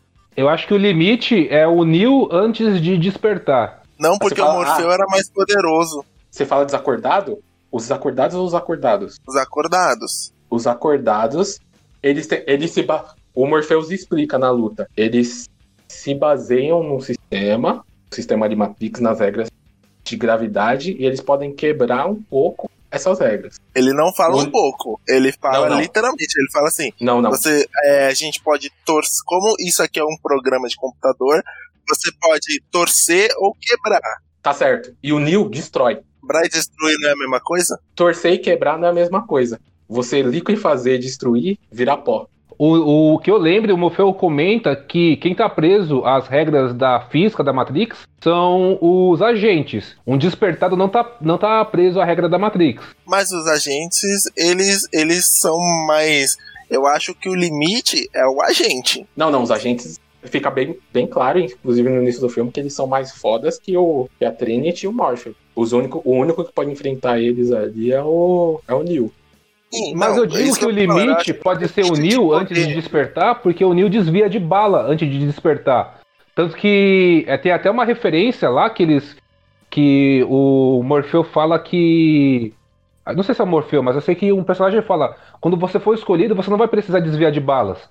É, foi o que Entendeu? fala. É o Morfeu que fala? É, é aquilo que eu falei. O limite, assim, ó. Quem, quem tá no sistema Matrix, que não foi acordado, é, é a gente normal, no mundo normal. Gravidade, tudo. Quem é acordado, tipo Morpheus e a Trinity, eles conseguem distorcer e quebrar algumas regras, certo? E o Neo, que é o escolhido, ele é, evapora a regra, não a regra. Porque você quebrar a regra, ela ainda tá lá, tá quebrada, em duas partes. Você tem que fazer que não tem limite pra nada, tanto que no final do filme. Mas esse é o Neo escolhido. Parando bala. Isso, o Neo escolhido, isso falando. O escolhido. Então, por isso que eu acho que o limite é o Neo antes do despertar para escolhido. Então, mas o, O Neo- antes de ser escolhido, ele tem o mesmo nível de força que um agente. Então, por isso que eu acho que o limite é um agente. Sim, sim, é, os agentes são os mais poderosos da Matrix ali. Até chegar o escolhido. É que Então, fica meio que. Dá, dá a entender um pouco no filme que, tipo, basta você acreditar em, sabe? Até o Morfeu falando lá, ele fala assim, ó, você acha que isso. E, e até é muito engraçado, né? Porque o Morfeu fala pro Neo lá, você acha que isso aqui tem a ver com a minha força física? Você acha que o que você tá respirando é ar e tal? E aí depois, ó, horas depois, ele tá lá, suando, todo capenga, né? Cansado. Oh, Falar é de ter- fácil, né? Eu acho que. Sabe o que acontece? Sabe o que acontece? Eu acho que o único que tem. O único que entendeu a, que a colher não existe é o Neo. Ainda que tenha o Morfeu, que tenha a Trinity, eles não entenderam que a colher não existe. Sim, sim, sim. Que as pessoas ficam tentando torcer. software conectado com seus sistemas. Isso quer dizer que qualquer um que não tenhamos desplugado é potencialmente um agente. Dentro de Matrix, eles são todos agentes e nenhum agente. Sobrevivemos nos escondendo e fugindo deles. Mas eles são os porteiros. Vigiam todas as portas e têm todas as chaves, o que significa que cedo ou tarde, alguém vai ter que combatê-los. Alguém. Não vou mentir pra você, Neil. Todos os homens e mulheres que se opuseram aos agentes, todos os que os combateram estão mortos. Mas onde eles falharam, você vai ter êxito. Por quê? Eu já vi um agente derrubar um muro de concreto. Já vi homens esvaziarem suas armas contra eles e só atingirem o ar. Mas sua força e velocidade ainda têm por base um mundo feito de regras. Por causa disso, jamais serão tão fortes ou velozes quanto você pode ser. Que está querendo dizer? Que eu posso me esquivar de balas? Não, Neo. Eu estou dizendo que quando estiver pronto, não vai precisar.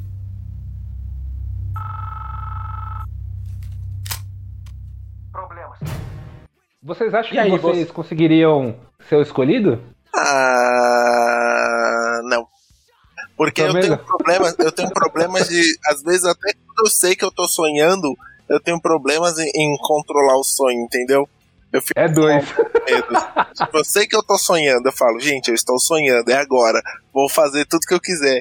Mas aí eu fico ainda preso às, às leis da física. Eu consigo distorcer mais ou menos. E, tipo, eu tento voar no sonho e eu dou uma leve flutuada, assim, parecendo um balão. Então. Eu nem tento, porque eu não sei como é voar. Então eu nem É. tento. Pra vocês terem uma ideia, é até uma pergunta que eu ia fazer pra vocês em seguida. Eu tomaria a pílula azul, que se foda o mundo real. Nossa, mas você é um na Matrix, bundão, hein, mano. Fábio? Você é um bundão, Ah, hein. Fábio? Pelo amor de ser- Deus. Eu, eu entendo o Pô, Cypher, até eu que ligado? sou cuzão pra caralho, eu ia falar, foda-se. Passa a bebelinha aqui. Ah, não. Eu acho que é, é que você não ia ter lembrança nenhuma, né? Mas não sei. Eu acho que no seu. Eu acho que a- ali, aquela decisão ali é, é uma mentira, né? Acho que, tipo, não teria como você voltar a ser o que você era antes, mano. Acho que Tá no falando da máximo- decisão do ponto É. do Cypher, né? Isso. É uma pegadinha. É, eu acho que é uma pegadinha. Tipo, se você escolher a pílula azul, você morre. Ponto. Entendeu? Acho que não tem isso de você acordar sem saber de nada. Tem esse Mas você não ia poder, não. raciocinar isso na hora, Felipe. Você não ia raciocinar isso na hora. Você ia raciocinar o que o Morfeu falou. E aí você ia escolher qual. Mas não, mas eu escolhi a vermelha, lógico, porque eu- vamos entrar num contexto ali. O Neil tá há anos procurando pelo Morfeu. Ah, não, sim, nesse contexto, sim. Mas eu, eu tô, a, pergu- a pergunta foi: você tá aí com a Mar, com a Carol, eu tô aqui com a Noah, o Léo tá aí na vida dele. Felipe, o seu contexto de agora. Se chega um careca negro, de óculos escuros na sua cara, te sequestra e fala: você tomar a pílula azul, você volta pra vida. Se tomar a vermelha, mostrar até onde vai a toca do coelho. Qual que você ia tomar? Ah, mano, não sei, hein? Parece aquela, aquele. Envolveu filhos, já me lembrou aquele episódio do Superman lá, pro homem que tem tudo, mano. É foda, mano. No Injustice também tem essa parte. Essa- a- acho que foi a parte que mais emocionante do, do Injustice é essa parte aí, que ele descobre que é tudo uma mentira. É, aí que ele tem fica puto.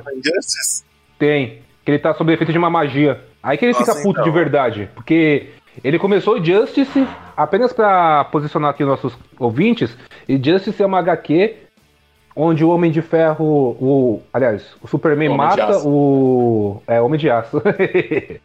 o Superman mata o Coringa após o Coringa ter matado a Lois Lane, que estava grávida dele. E aí, nessa parte do Justice, ele tá preso numa magia onde ele vive exatamente essa vida com a Lois Lane grávida. Então imagina como que ele não volta putaço da vida quando ele acorda da magia. É, então, mano, eu não sei. Eu, eu acho que eu ia escolher a pílula vermelha, porque, assim, o que eu ia pensar. dizer adeus pra Max. Caraca, tá querendo fugir, hein? O que eu tô falando é que não é querendo fugir, é que mesmo que a pessoa falasse, você vai acordar na sua casa e não vai lembrar de nada, eu não ia, eu não ia acreditar nesse não lembrar de nada, entendeu? Eu, eu acho que eu ia, tipo, ficar com aquilo na, na cabeça, assim, sabe? Tipo, e aí, meu, já pensou que horrível? Você, um belo dia, você se lembra disso? E aí, tipo, ninguém vai acreditar em você e ele nunca mais vai, tipo, voltar pra falar com você. Vai falar assim, ô, ó, toma agora a pílula vermelha. Não, você vai ser um, um mendigo louco da Praça da Sé aí que vai ficar gritando coisa sem sentido. Acho que os mendigos da Praça da Sé são todas pessoas que recusaram a pílula vermelha. É, mas, mas é foda pensar que, tipo, porra, tudo foi uma mentira. Ô, Eu abandonar minha mãe agora aqui, abandonar meu irmão. Tipo, porra, imagina. Aí você acorda e você fala, ó, eles não são sua- não é sua mãe de verdade, não é seu irmão de verdade, é tudo um programa. Você tá maluco. É doideira também, que é uma coisa que ninguém fala, né? É que, tipo assim, os seus entes queridos, seus familiares lá, todos eles são pessoas que são presas também. E aí, tipo, mano, ninguém quis libertar seus, seus entes queridos, caralho. Mas o que garante que eles realmente são É, seus- do que eu parentes? entendi, eles são libertos ainda crianças. Não, o Neil fala lá que. O Morfeu fala que, tipo, o Neil foi libertado cedo demais, inclusive. Não, muito Não, velho. não, é o contrário. Não, Eles- ele fala. Ele fala que o. Ele, Ele fala que o precisou- Neil é muito velho pra ter sido despertado, que Ele isso não é assim, não- Eu peço desculpa porque a gente nunca libera uma mente tão velha assim. Não fala isso. Ele Fala, fala, eu peço desculpas. Bota play no filme aí. Errou! Ele fala, eu Acabei de dar play no bagulho. Você tá de sacanagem, você tá discutindo isso Mas aí. eu, eu, Na eu boa, a vírgula sonora tem que ser essa cena, Fábio. Desculpa, bota. Eu assisti, eu assisti esse- essa parte do filme. Ele fala: a gente só liberta uma mente quando ela atinge certo grau de maturidade. Mas no seu caso, a gente precisou agir antes. Errou! Foi o que ele falou. Não. Não. Totalmente ao contrário. Coloca o filme Errou! aí. Totalmente ao Coloca, alguém coloca o filme aí. Vai ser a vírgula sonora, Felipe, não esquenta. Tá bom, então. Vou Quando colocar. você editar, você vai ver que eu estava certo. Errou! Tá bom. Eu não posso voltar, não é? Não. Mas se pudesse, ia querer mesmo? Sinto que lhe devo desculpas. Nós temos uma regra.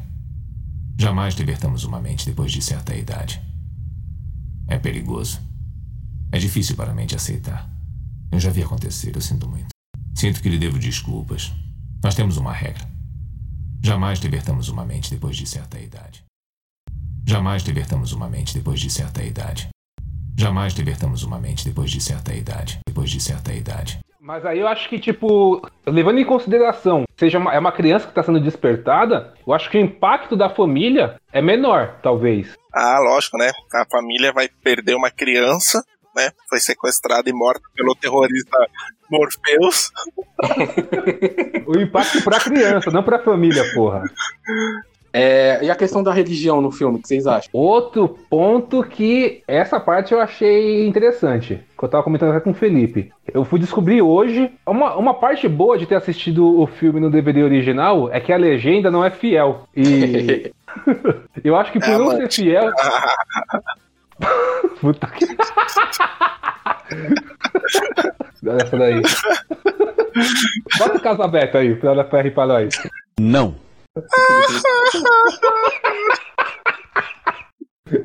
Que merda, hein?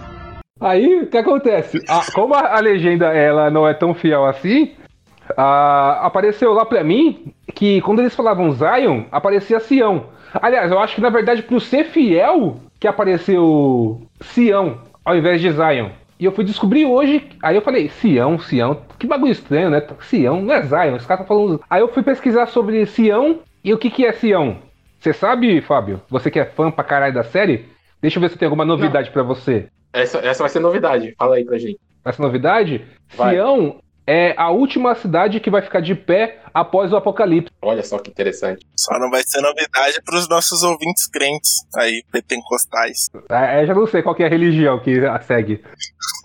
e é em Sião que tá o Templo de Salomão também, pelo que eu, pelo que eu tava pesquisando aqui. Então eu acho que é uma referência, porque é o mainframe, né? Que fica lá em Zion. Exato. Então, mano, o mainframe da raça humana, né? Acho que é, nessa parte de referência, referência religiosa, eles trabalharam bem, mano. Sim, é. a- a- agora indo um pouco pra outra religião, os plugs, né? Os plugs são pontos de chakra, né? Eles são é, milimetricamente colocados ali, são todos os pontos de chakra. Gente, eu, eu passei muito superficialmente por- pela religião. Pra mim era só o Nil Jesus Cristo mesmo. Uma, um basicão ali, né? Basicão, aquela pinceladona por cima. Morre, ressuscita, aí ressuscita poderoso. Exato. Ou ele morreu. É, porque aí já vai entrar no outro filme, né? Mas tem a parte também que ele morre por nós. Jesus não voltou mais poderoso, gente. Ele morreu e não voltou ainda, né? Mas estamos todos Ô, na expectativa. alguém contou os minutos que ele leva pra ressuscitar? Porque se for três minutos, os caras foram foda. Aí Ah, eu é vou tirar o chapéu pros caras. Será? Mano, eu, eu, não, eu, não, eu não, não tiro essa possibilidade de ser três minutos, porque eu reassisti. Essa cena aí me incomodou um pouco, porque tipo, as sentinelas estavam entrando em Nabucodonosor, né? Que é outra referência bíblica também, na nave. E elas já estavam quase matando o Morpheus e a Trinity lá, e o Neil demorando pra atender o telefone, mano. Ficou mó cota lá, eu falei, mano, corre, cara, pra atender logo. Aí você deve ter pensado, calma aí, é meu momento. Aí ficou fazendo show off lá, defendendo com uma mão só, enquanto os outros se fudendo. Ah, um outro ponto que a gente que eu tocar também. Não sei se é devaneio, se entra na parte religiosa, mas. Quantos anos tem a Matrix? Isso não é explicado no filme. O, o agente Smith fala que é a sexta versão. Não, mas não é nem questão disso, é questão de quanto tempo a Matrix, a Matrix mesmo de agora, ela tem. Porque, pelo, pelo entendimento, o. 2199. Na teoria, ele falou que é aproximado, tá? Ele falou, É. ele falou que tá por ali. Só que aí o que acontece? Pelo que dá pra entender, a Matrix, ela, o tempo da Matrix não é diferente do tempo da vida real. Então, um minuto na Matrix, um minuto na vida real. Mesma coisa. Sim, sim. Teoricamente, né? É, na teoria. E o que dá a entender no filme 1, se baseando pelo filme 1, que o Smith, quando tá interrogando o Morfeu, fala da versão da primeira Matrix, que deu errado, porque é tudo muito bom. E aí o que eles fizeram? era Eles trouxeram a realidade que a gente já vivia no momento antes da guerra.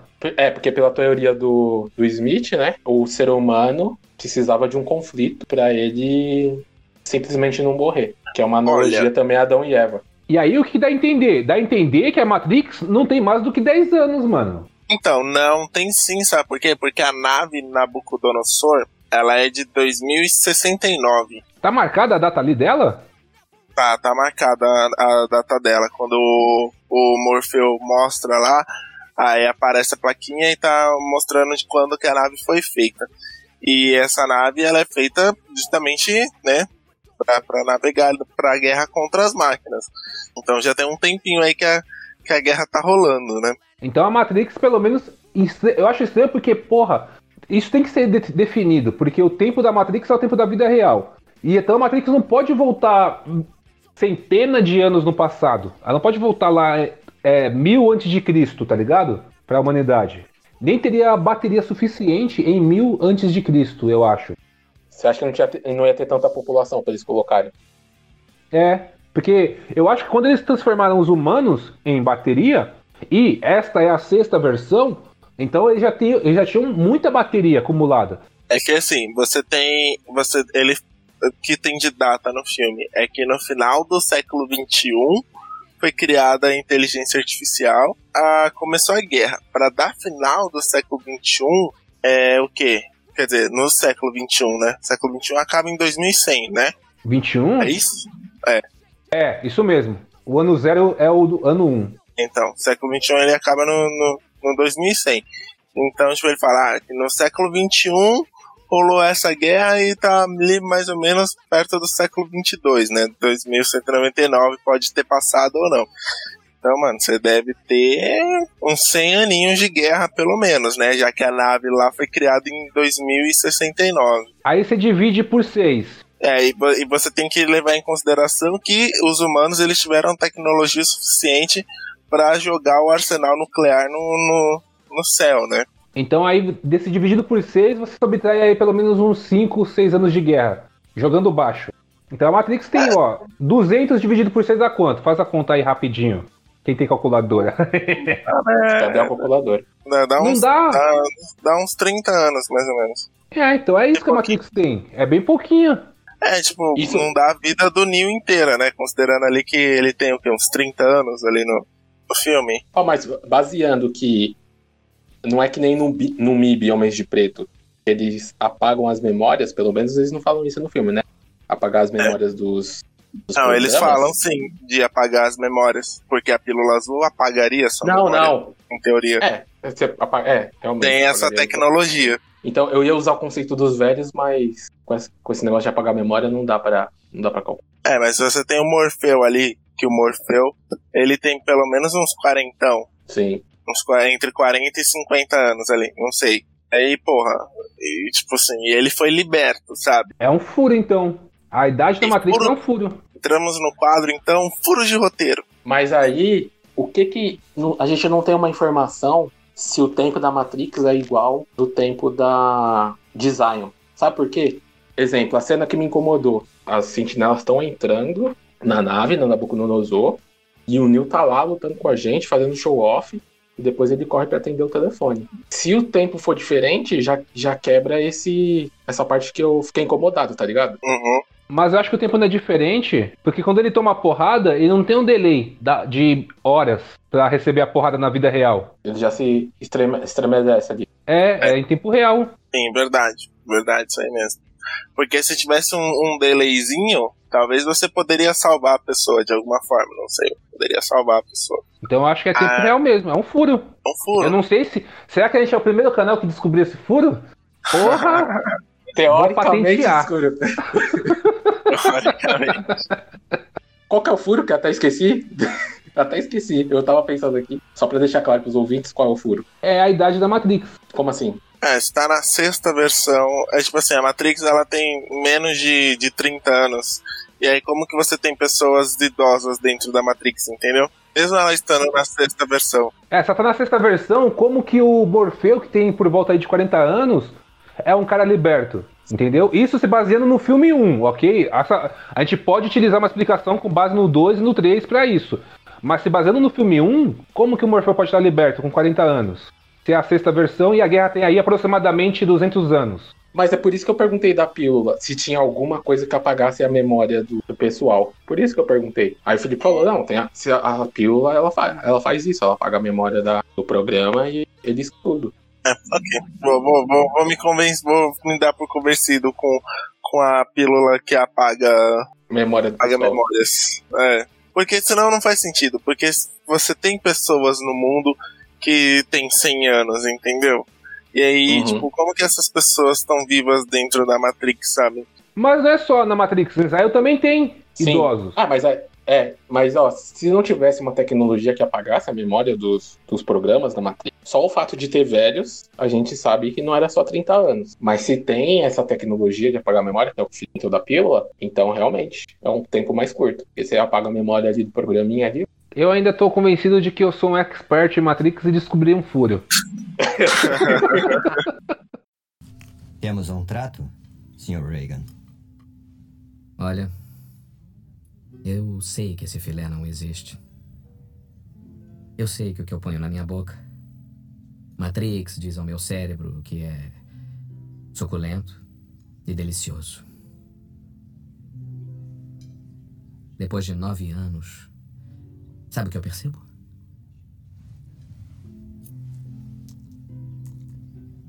Hum. A ignorância é uma benção. Então temos um trato. Eu não me lembro de nada. Nada. Compreendeu? Eu quero ser rico. Sabe, alguém importante. Como um ator. Como quiser, Sr. Reagan. Ok. Ponha meu corpo de volta numa usina. Recoloque-me em Matrix e vou conseguir o que quer. O código de acesso ao computador principal de Zion. Não, eu já disse, eu não conheço. Mas traga um homem que conhece. Morfeu. Então vamos lá, expert de Matrix. Você descobriu um furo aí, parabéns pra Eu você. tenho um segundo furo, que é novidade. Joinha. Então não, fala tem mais bora, um. Bora aí. Tem mais aí. um. Músculos atrofiados. É. Nossa, sim, porque ele fica tipo umas duas semanas só ali deitadinho, né? Só que quando ele sai Ah, da negócio, ele tempo, né? rasga o, ele rasga a própria casca do ovo, ele consegue rasgar ali a própria cápsula. Ele é jogado numa água lá, sabe-se lá o que, que tem naquela água, mas ele consegue nadar, boiar por um determinado por alguns instantes ali na Aham. água. E os músculos estão atrofiados. Como que ele conseguiu?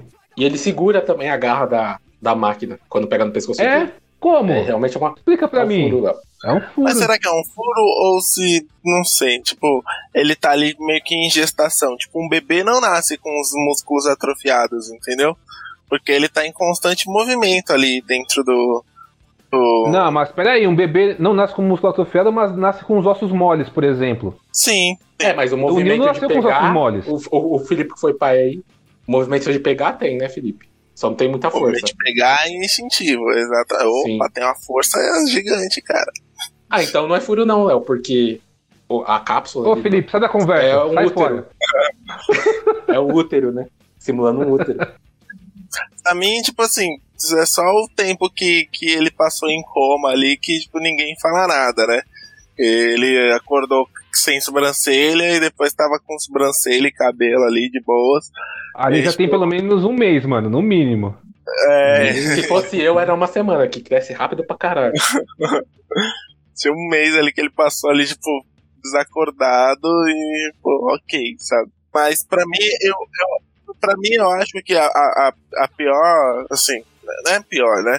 Mas, tipo, o que me, mais me dá estranhamento no Matrix poderia ser abordado futuramente, não sei, em algum um spin-off ou alguma outra coisa assim. Como ficam as pessoas que ficam, entendeu? Interessante. Tipo, mano, você é igual aqui, tá? Eu, você e o Léo, nós somos amigos, nos conhecemos desde a infância, temos, sei lá, alegrias e tristezas juntos e tal, não sei o que. De repente você some e reaparece terrorista, tá ligado? Tipo.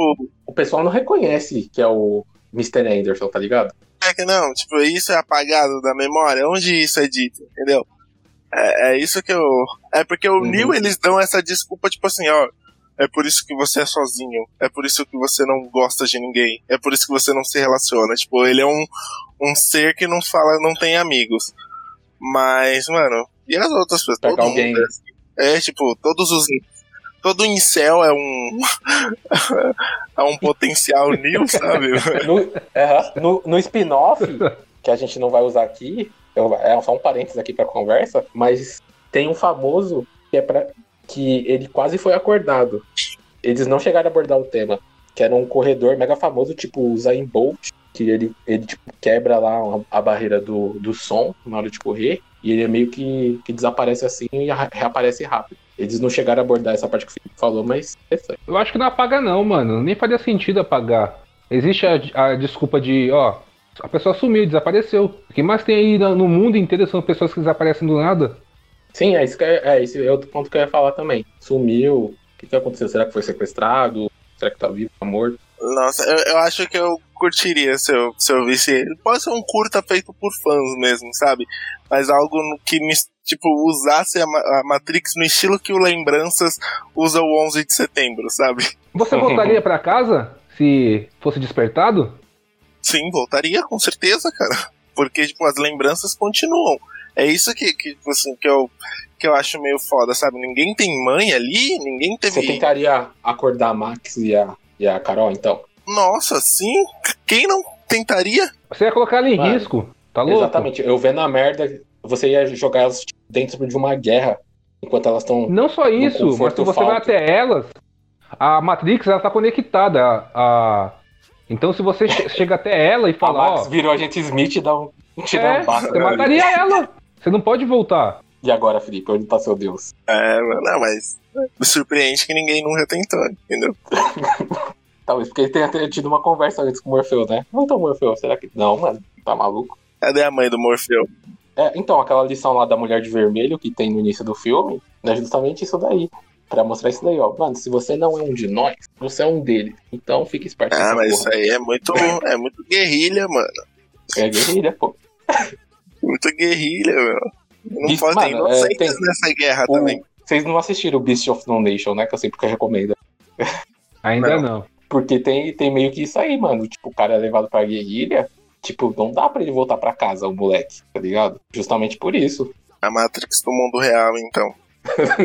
É bem mais- A guerra é a. Matrix do mundo real, né? Se você morrer na guerra, você morre no mundo real também. Agora o, Leonardo. Acho que sim. Talvez, não sei, parece que sim. Provavelmente.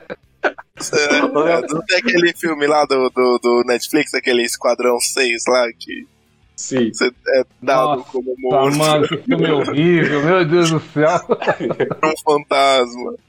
Um Bora número. voltar, bora voltar, bora voltar. Leonardo, você que é o ser iluminado do programa, que achou vários furos de roteiro. Vamos conversar sobre o único furo de roteiro que é conhecido popularmente, que todo mundo fala, que é a questão do Cypher. O Cypher entrando sozinho na Matrix para conversar com o agente Smith. Para quem assistiu, Cypher traidor, ele tá completamente cansado de comer aquela gosma no mundo real, entre aspas. Ele deseja voltar pra Matrix, ele deseja voltar rico e sem lembrança nenhuma de mal que ele fez, que ele iria fazendo. Então, ele pede pra voltar para a Matrix. E com isso, ele entra na sozinho. E a gente observa no filme, nenhum dos hackers entram sozinho na Matrix. Sempre tem um operador ali pra fazer algum processo que a gente vai discutir agora.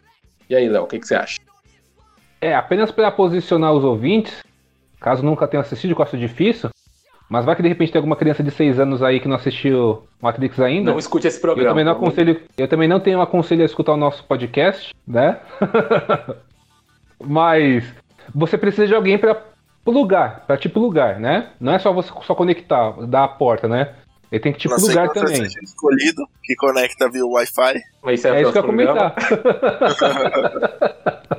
eu ia fazer a piada do Wi-Fi, mas o Felipe se adiantou. Tá muito prazódico. Vocês mandam prazódico, né? Quando você volta o prazódia. Ah, sim. Então, posicionando os ouvintes, tem que plugar a pessoa e abrir a porta da Matrix pra eles se conectarem, que é o. Na época, ali no Matrix era o telefone, né? De fio. Mano, eu acho que. E eu acho que eu não vou ter como te conectar. Como justificar esse furo. Sinceramente, acho que deve ter. O que deve ter de fã aí tentando justificar esse furo, eu que não sou fã, é que eu não vou conseguir justificar, não, mano. Certo. É, é- só pra. Tipo, eu, eu listei aqui algumas possíveis respostas. Eu vou falar pra Ah! Dá pra eu fazer um programa de mim mesmo? Dá pra fazer um Então. programa de mim mesmo? Igual o mouse vocês. faz? Então, vamos. Só. O Felipe, você acha que é furo de roteiro também? Eu acho Essa que é parte. furo de roteiro. Sim, ele não Beleza. teria como lugar sozinho. Porque ele tá, ele tá dentro, ele come a carne, ele fala, quando eu como essa carne, meu cérebro diz que é Uhum. carne. Sim. Mas eu, eu vou dar alguns conceitos aqui, algumas possíveis respostas. Aí vocês veem se vocês concordam ou não. Pra mim, são todas válidas. Tem uma que eu gosto mais, depois eu falo qual que eu, que eu, eu levo pra mim. Mas eu acho as outras válidas. Primeiro eu vou um, algo que é a lógica de conceito. O que seria a lógica de conceito? É você se basear no que o filme mostra. O conceito que o filme mostra. E no conceito do Matrix, é que é um sistema de computador, certo? Todo mundo concorda isso, né? Sim. Então, usando esse primeiro, falando sobre a lógica do conceito, vocês acham que aquela representação da conversa do Smith com o Cypher seria simplesmente um chat? Por que eu digo isso? Porque quando o Cypher tá lá sozinho, o Neil chega por trás, né? E ele começa a apagar os, os monitores. Vocês acham que poderia ser tipo assim, aquela conversa ser uma representação de um chat por mensagem do Cypher com o Smith? Não, não acho. Por que você não?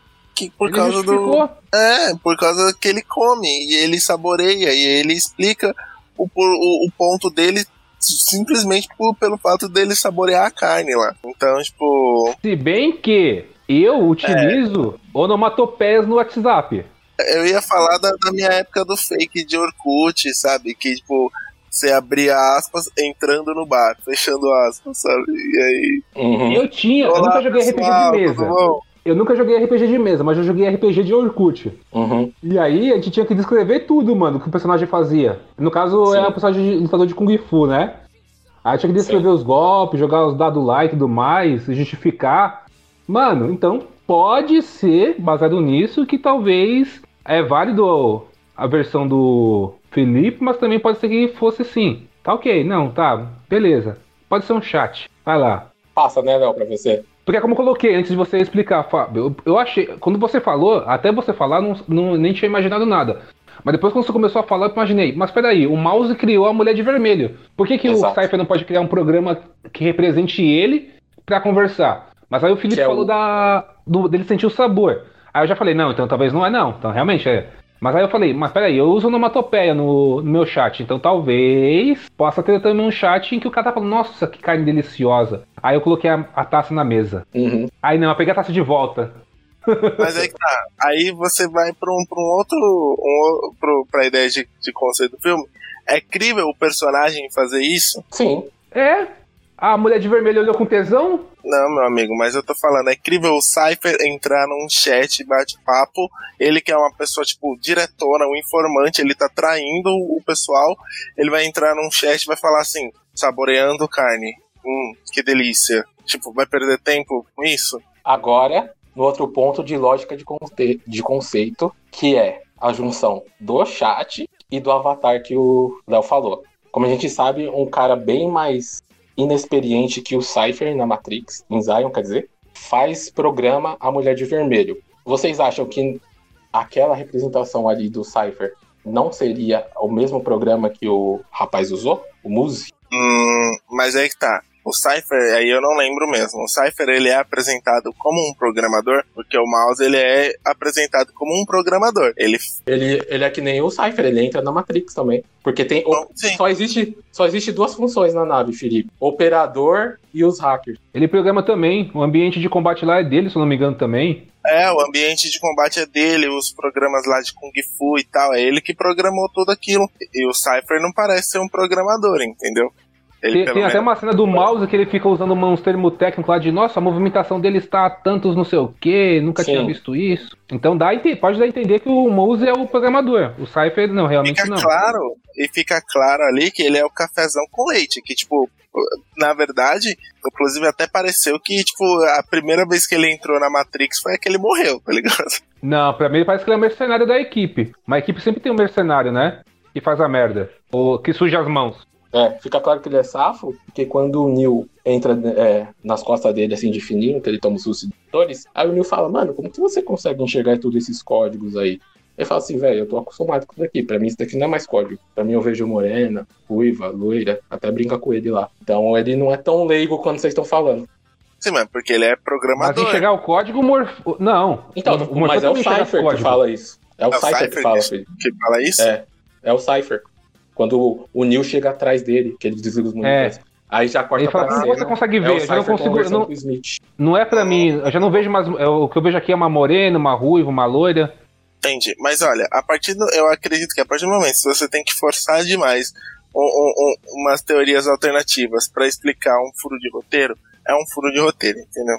Não, não, Concordo. mas calma, a gente nem terminou a conversa ainda. Aí você tá não justificar é... sabe, com base sabe por quê? Sabe por quê? desculpas do, que... do fandom. Não, mas sabe por quê? É, dá pra usar a lógica de conceito? Imagine você assistindo um filme na Lua. A Lua tem um conceito, certo? Uhum. Você vê um astronauta pulando e flutuando, você sabe que é devido à gravidade da Lua, porque a gente tem um conceito que não precisa ser explicado no filme sobre a gravidade da Lua.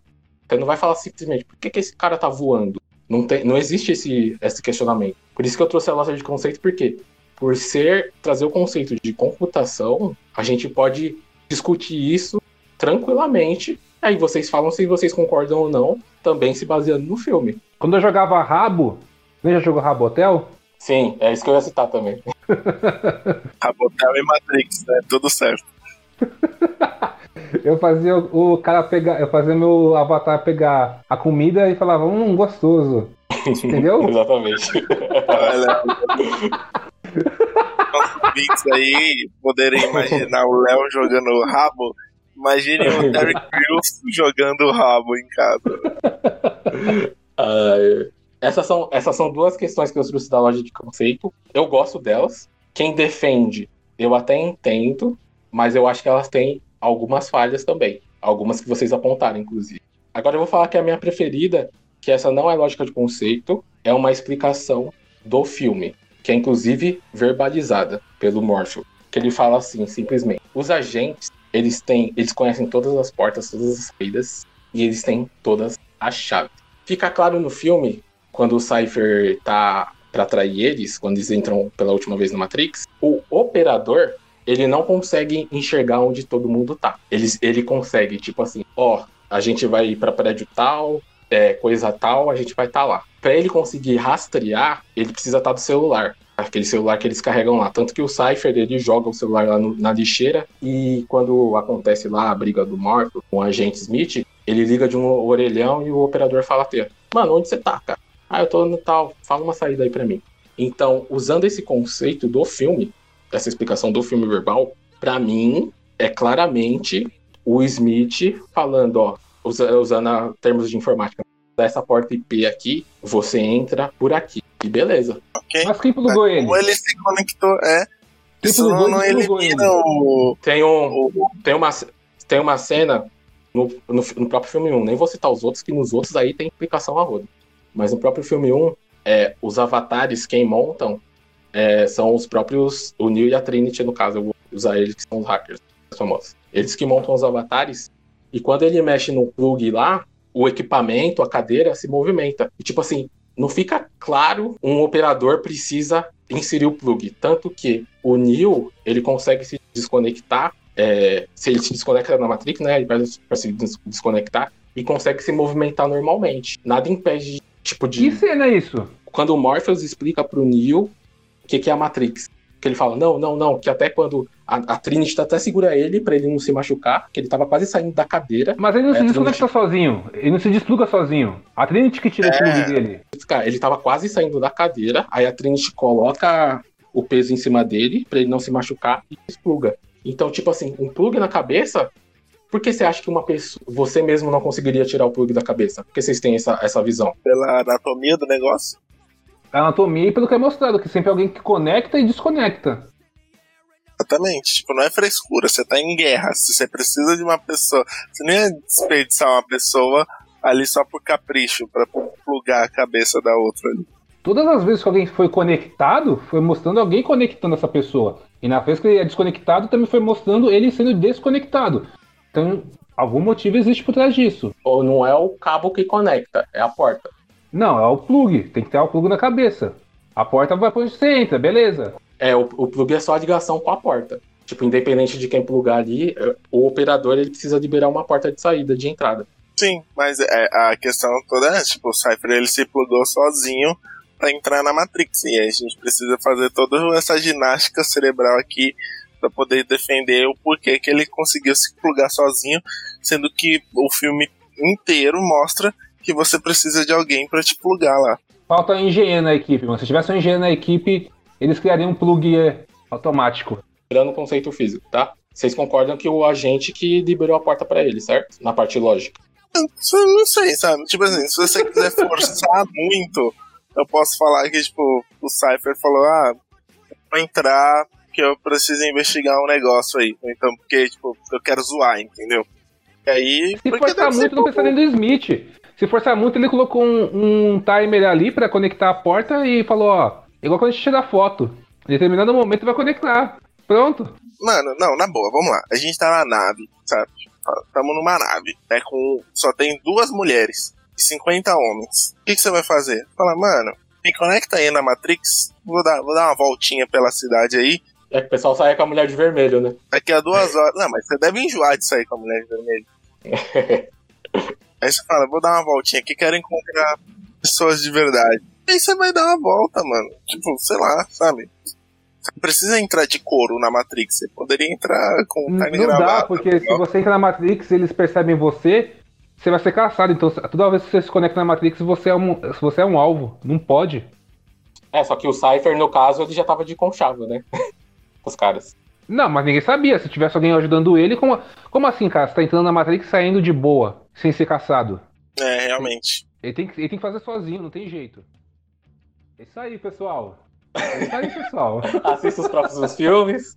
O meu é sempre Felipe? é isso aí, pessoal. Oi, eu tô, tô com a colaboração da Max aqui. Participação Vai, especial quer Maxine. falar alguma coisa aqui no podcast, filho? Tem razão, concordo com Concordo, você. concordo.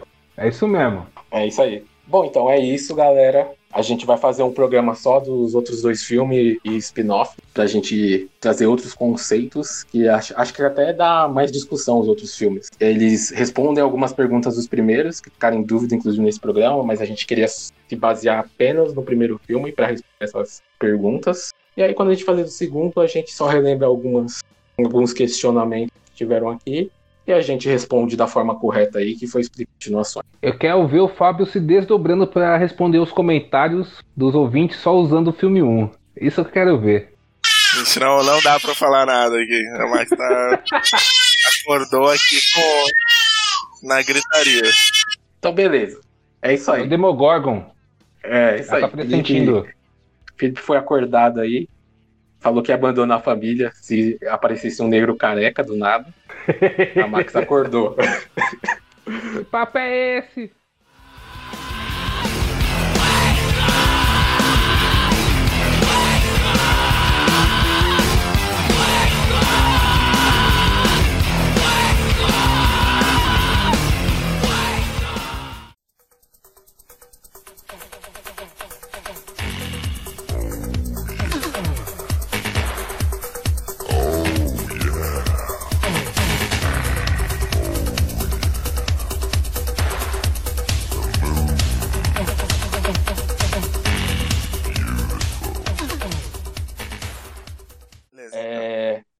Léo, você quer.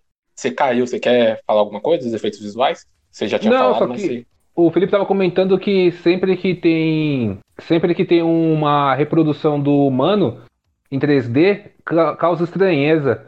Eu acho que a única vez que eu não senti estranheza quando, te- quando aconteceu isso foi em Alita. Por mais que estranho que seja. É que ela é caricata, né? Ela é caricata, Mas ela é- o olhão. Eu acho bonita a Alita, mano. Não sei porquê. É estranho, né? Ah, É, mas é que ela é caricatazinha, né? Tipo, ela é bem tipo, olhão e tal. Você sabe que ela é um robô desde o começo. Mas o me- um que eu achei que ficou muito bom, muito, muito, muito, muito bom, mas tipo, que você vê assim, e ainda te causa estranheza, mesmo sendo quase perfeito, é o do Star Wars, o Rogue One. Não a Leia, o Tarkin. Sim, que aparece bastante no filme. Sim, ele aparece bastante e ele é quase perfeito, só que, tipo, é muito estranho, né? A luz, é, é tudo muito estranho. É, são umas nuancezinhas que é só o nosso cérebro que, que, que, que sabe. E, Até o tipo, Paul Walker no Velozes e Furiosos ficou estranho.